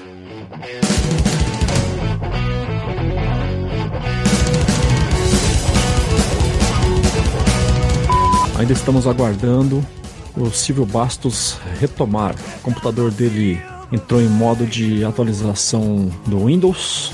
A Microsoft nos fez esse favorzão Enquanto isso, eu estou conversando aqui com ele via WhatsApp e a gente vai retomar.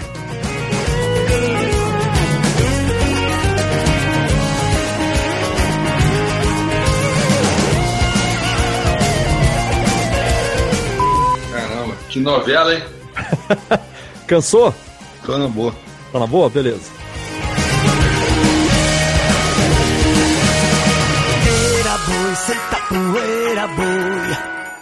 Bom, voltando aqui na depois dessa longa confusão do Windows aqui que aprontou uma pra gente. É, a Microsoft nos fez um favor, né, de atualizar o seu computador bem no meio da gravação. É, entrou bem no meio, mas vamos lá.